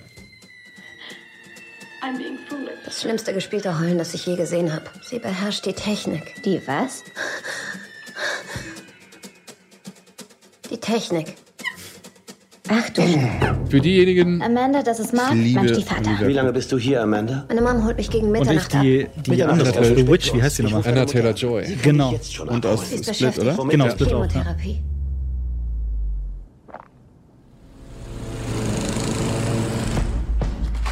Ich fühle nichts. Niemals. Das heißt nicht zwangsläufig, dass ich ein übler Mensch bin. Das bedeutet bloß, dass ich härter arbeiten muss, um lieb oder nett zu sein. Ich schick dich aufs Internat. Und danach zahle ich nichts mehr für dich. Du hast ihn. Du verabscheust ihn. Schatz, du kannst doch so nicht dahin gehen. Alles bestens. Lass mich doch noch- Muss ich hier die ganze Zeit stehen wie ein beschissener Roboter und mich immer wiederholen. Alles bestens, alles bestens, alles bestens, alles bestens. Hast du mal dran gedacht, ihn umzubringen? Wie würdest du es denn tun? Was zum Teufel will denn der hier? Ich kann euch zu einer äußerst frühen Drogenerfahrung führen, die ihr für immer in Ehren Das muss wohl der letzte, das endgültige Film von Anton Yelchin krass. sein. Das ist ja schon Wir zwei Tage her, ihn Knarre? gedreht haben. Ja, ja. Und der kommt leider erst jetzt, was ein bisschen schade ist. Westchester. Amanda. Du hast ja echt keine Ahnung. Wieso hast du sie dabei? Willst du sie mal halten? Nein, danke. Wie dem auch sei, du darfst nicht zögern. Das Einzige, was schlimmer ist als Inkompetenz oder Unfreundlichkeit oder Boshaftigkeit, ist nun mal Unentschlossenheit. Okay. Wollen wir? Ich hätte auch so einen leichten Tötet Mrs. Tingle-Vibe. Ja, stimmt. Oder der hieß Äh, oder der- Teaching Mrs. Tingle, ne? Aber immer wenn ich Äh, sehe, dass IndieWire, IndieWire und Co. den Film schon gesehen haben, denke ich so, warum die, warum ich noch? Ja. Weil David Übrigens, Ehrlich Die einfach behalten wir. Ah, fett, ja. voll Aber auf. Deutsch hieß der tötet dieses Ding, ja. Ja. Ja, Tötet Mrs. Tingle. Ja, der heißt irgendwie Thoroughbreds oder sowas im, im Original. Und ist das. der ist das, ja, ja. Und ich habe bisher so gesehen, ne, die Kritiken sind echt nicht, äh, also wirklich, der hat eine gute, gute Wertung. So, So. der lief in Amerika, glaube ich, gar nicht. Ne? Ja, gut. Muss jetzt nicht unbedingt heißen. Gar nicht, gar nicht, gar nicht, also so gar nicht gemeint, aber ähm, ach krass, der ist das. Und ich habe wirklich, ich bin, ich bin, also ich meine, gutes Gefühl, ja. Olivia Cook, ich habe, ich kann, ich kann sie wirklich nur einordnen anhand von Ready Player One. Ja, und ähm, sie spielt dann ein Tipp, äh, auch ein ganz, ganz großartiger Film, auch wieder klein, so ein typischer von eher wie so ein, so ein Dominic-Film. Äh, Me and Earl and the Dying Girl. Oh, da, ach, das ist die. Ja, das ist die. Ah, Okay. Ach ja, gut, dann bräuchte ich den Tipp. Der, Ey, weil der Film ist der Knaller. der ist mega. Kennst du den? So groß. Ich finde den echt toll. Ich finde den echt toll. Ist auch komplett untergegangen leider. Komplett. Ja, äh, du hast, du hast, ich kann mich noch dran erinnern, dass du mir mal gesagt hast, als ich den noch nicht gesehen hatte, so, Alter, guck dir diesen Film an, du hast richtig, guck dir diesen Film an mit so leuchtenden Augen. Ja, gerade als. Filmliebhaber macht dieser Film richtig Aber viel ich Spaß. muss mich für die andere Seite mal aussprechen. Anya Taylor-Joy heißt sie, ne? Anya Taylor-Joy, ja. Die andere. Die äh, habe ich in The Witch, einem sehr, sehr, sehr, sehr schrägen Horrorfilm, total lieben gelernt. Und dann hat sie mich nochmal in Split verzaubert. Und äh, ich glaube, für mehr ist sie noch gar nicht so bekannt. Oder ist da noch irgendwas, was mir gerade nicht einfällt? Ist ja auch Latte. Ich finde die nämlich auch absolut großartig. Ich finde die auch geil. Ich hatte die für, ähm, ich hatte ein Interview. auch geil. nein, nein, also wirklich ähm, vom, vom, vom Schauspielerischen her gesehen. Ja. gut, dass du es nochmal Also, sagen musst. genau. Es ist, eine hübsche, Ey. es ist eine hübsche, attraktive Dame. Ich hatte halt zu Split Interview, ein Interview mit ihr. Und da muss ich sagen, ey, mein Gott, war die Langweilig. freundlich. Ach so. Freundlich. Wirklich, ja. Also positiv. Gut. Ja, wirklich. Mein Gott, war die freundlich. Die, die ist aufgestanden. Ich, die, ich, stand, äh, ich kam ins Zimmer rein, Mhm. die ist aufgestanden, stand schon da, irgendwie so ganz, ganz höflich und vornehm, Mhm. hat mir die Hand gegeben und so. Und dann auch nach dem Interview ist sie wieder aufgestanden, hat mir wieder gesagt, thank you for preparing und bla bla bla. Und dass ich irgendwie das und das irgendwie gefragt Ganz ehrlich, dann versteht man aber auch, warum sie immer wieder für so gute Filme von so vielen Leuten halt angefragt wird. Warum so viele anscheinend, anscheinend gerne mit ihr arbeiten. Ja, ich, Olivia Cook kann ich da aber auch nur positives Ähnliches zurückgeben. Äh, es wurde bei uns dann so ein bisschen deep, weil ähm, wegen des Films sehr angesprochen, wie das eigentlich ist, wenn man im jungen Alter so etwas spielt, wie sehr man sich, ohne jetzt spoilern zu wollen, bei Me and Earl and the Dying Girl, hm, äh, worum geht's da? Ähm, wie das ist, als junger Mensch so mit dem Tod konfrontiert zu werden. Und da wurde, also quasi war der Rest des Interviews ihre Antwort. Und äh, da war sie, war sie, sie meinte, das hat sie nämlich total ähm, mitgenommen. Also auch deswegen total spannend, wenn du sagst, dass sie so nett war und sehr, sehr Ah, talentiert cool. und sie eben aber auch eine sehr kluge, also ich hatte den Eindruck, dass sie sehr klug und auch sehr angenehm ist äh, und eben talentiert. wie Ey, wenn dir The gesagt. Witch gefallen Aber, hat, ja, ja. guck dir mal diesen Hagazusa an. Das ist ein Hagazusa. österreichischer Film, der ist jetzt letzte Ach ja. Woche im Kino. Ja, doch, Guck doch, dir den mal ja. an. Der wird Muss dir ich vielleicht noch. dann auch gefallen. Ja. So. so, komm, einen kriegen wir noch hin. Ich hätte gerne, ey komm, wir machen was abge abgedrehtes, was durchgeknalltes. Wie wär's mit diesem Happy Time Murders? Oder wie er heißt? Oh, geil. Mega geil, Oh, geil. das ist so großartig. Geil, geil, so geil, geil. Als Ich verfolge den Film seit Jahren. Ich bin da super gespannt drauf. Ja, nochmal als gute Laune rausschmeißen. Mega, Ja, mega. Um dann nochmal, bevor es kommt, äh, eins der schönsten und besten Interviews ever war mit Puppen, nämlich mit äh, Kermit und Miss Piggy. Kann man nicht vergleichen, aber diese Absurdität, dass man diese Figuren sofort ernst nimmt, äh, ist der Wahnsinn. War das zu dem ersten oder zu dem zweiten Muppets-Film, der kam? Äh, zum zweiten. Ja. Der war dann nicht mehr ganz so stark, aber egal, äh, das waren die schönsten fünf Minuten jeweils meines Lebens, weil Miss Piggy Ja. alle runtergemacht hat und die Ja. seriösesten äh, Filmleute, die das seit 100 Jahren machen, schweißgebadet rausgekommen sind, weil einfach Miss Piggy sie fertig gemacht hat und sie so eine richtig arrogante War das, ich, ich weiß, ich hab's Das geschnitten. hast du geschnitten. Ich hab's geschnitten. Ja, ja, ja. ja. Genau, da war der Senderteil noch. Ja, so, ja. genau, ja. Genau. Das war so witzig. Das war mega witzig. Ey, kriegen wir den Trailer noch hin? Oder? Ja. Oh, Komm, Murders. einen noch, einen noch. Ah, liegt, Ah. liegt. Oh nein! Schade, den einen Film gewählt. Verdammt. Sollten wir den äh, Aber verlinken. als Empfehlung vielleicht auch einfach raus. Ja, genau. Den Guckt euch den nochmal an, der war ganz lustig. so Bock Ja. drauf. Gut, dann, ja, komm.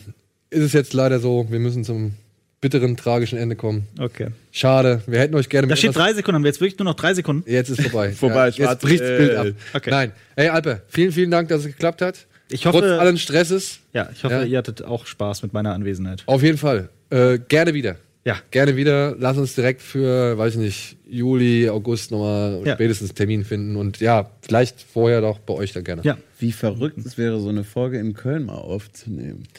Das könnten wir natürlich auch überlegen. müsst, dann müsste mal nur einer rein. Wir nennen es Köln Plus.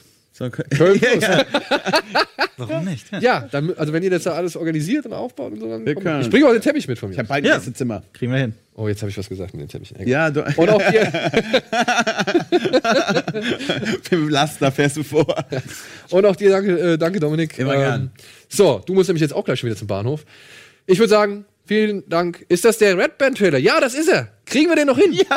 Ist das der? Okay, Ja. ist lang gelabert. Komm, Dürfen wir noch sehen? Komm, bitte, bitte, bitte. Das ist der Red Band. Ja! Geil. Lauter! Nein, doch. As a Nee. quadriplegic, must be frustrating. Was ist das? Get things done with your hands. Ich würde gerade gerne mal ein enttäuschtes Gesicht. Ja. Nee, das ist Dings. Das ist Predator, oder nicht? Ist Ist es Predator? Nein. Nein, das ist. Was ist denn das? Es ist auch nur dieser kleine Monitor, auf dem wir da gucken. Runaway Spinnen des Todes 2. Was ist das? Traurig. Dieser Trailer den werde ich immer in Verbindung bringen mit diesem enttäuschten Gefühl, dass dieser Trailer gerade nicht kommt. Oh, das ist hier Blumhouse, ne? Only you. May I point something out? In the drone surveillance footage. Ja. Ja, schade. Ist egal, gucken wir uns weiter an. Ich, ich weiß nicht, ist das dieser Future, wie er sonst irgendwie heißt? Future World? Nein, ist es nicht. Nee? Nee, Future World ist der mit James Franco. Der übrigens aussieht wie ein schlechter Mad Max-Fanfilm. Schlimmer als, ähm, ja, was heißt schlimmer, aber halt kostengünstig, so kostengünstig wie, ähm, Na, es sieht nicht schlecht aus. Oh, das erinnert mich sehr stark an Ex Machina. das sah aber auch gut aus. Ja, auf jeden Fall. Sieht aus wie coole Sci-Fi. Ich will dir nicht wehtun, es tut mir leid. I see that. We have a knife too. Das ist Ex Machina in. Wie eine Mischung aus Atomic Blonde und Ex Machina. Hat der, hat der eben gerade. Was? Hat er eben den Mund gespalten mit dem Messer? Ich glaube schon, ja. Well, I was in the area, Detective. Ich bin völlig überfragt, was ich da für einen Trailer rausgesucht habe. Ich, Schießt sie aus ihrer Hand. Ach, es geht ist ja, so- das hast du ja am Anfang gesehen. Ist das der ja neue Film von James Wan oder was? You are persistent. Geil, dass er selber nicht weiß, was er darauf So nach zwei Minuten. Ja, weil das Ding ist ja. Eieieiei. Upgrade. Upgrade. Okay. Ja, da habe ich einfach nur mitbekommen, ey, habt ihr Upgrade schon gesehen? Hast du Upgrade gesehen? Hier Upgrade, Upgrade da, Upgrade da und so. Aber der neue Predator heißt auch Upgrade. Stimmt, der heißt, aber in Deutschland nur. Ja. In Deutschland nur. Ja. Und da möchte ich eigentlich auch kein Wort zu verlieren. Nee, muss man nicht. So, Auch nicht jetzt bei dem aber. Trailer. Aber Jetzt aber. Vielen, vielen Dank fürs Kommen. Vielen, vielen Dank fürs Kommen. Vielen Dank fürs Vielen, vielen Dank fürs Zuschauen. Ich wünsche euch einen schönen Abend und ein schönes Wochenende und ja, wir sehen uns spätestens nächste Woche und geht ins Kino, schaut Serien oder Kino Plus oder RBTV. Tschüss.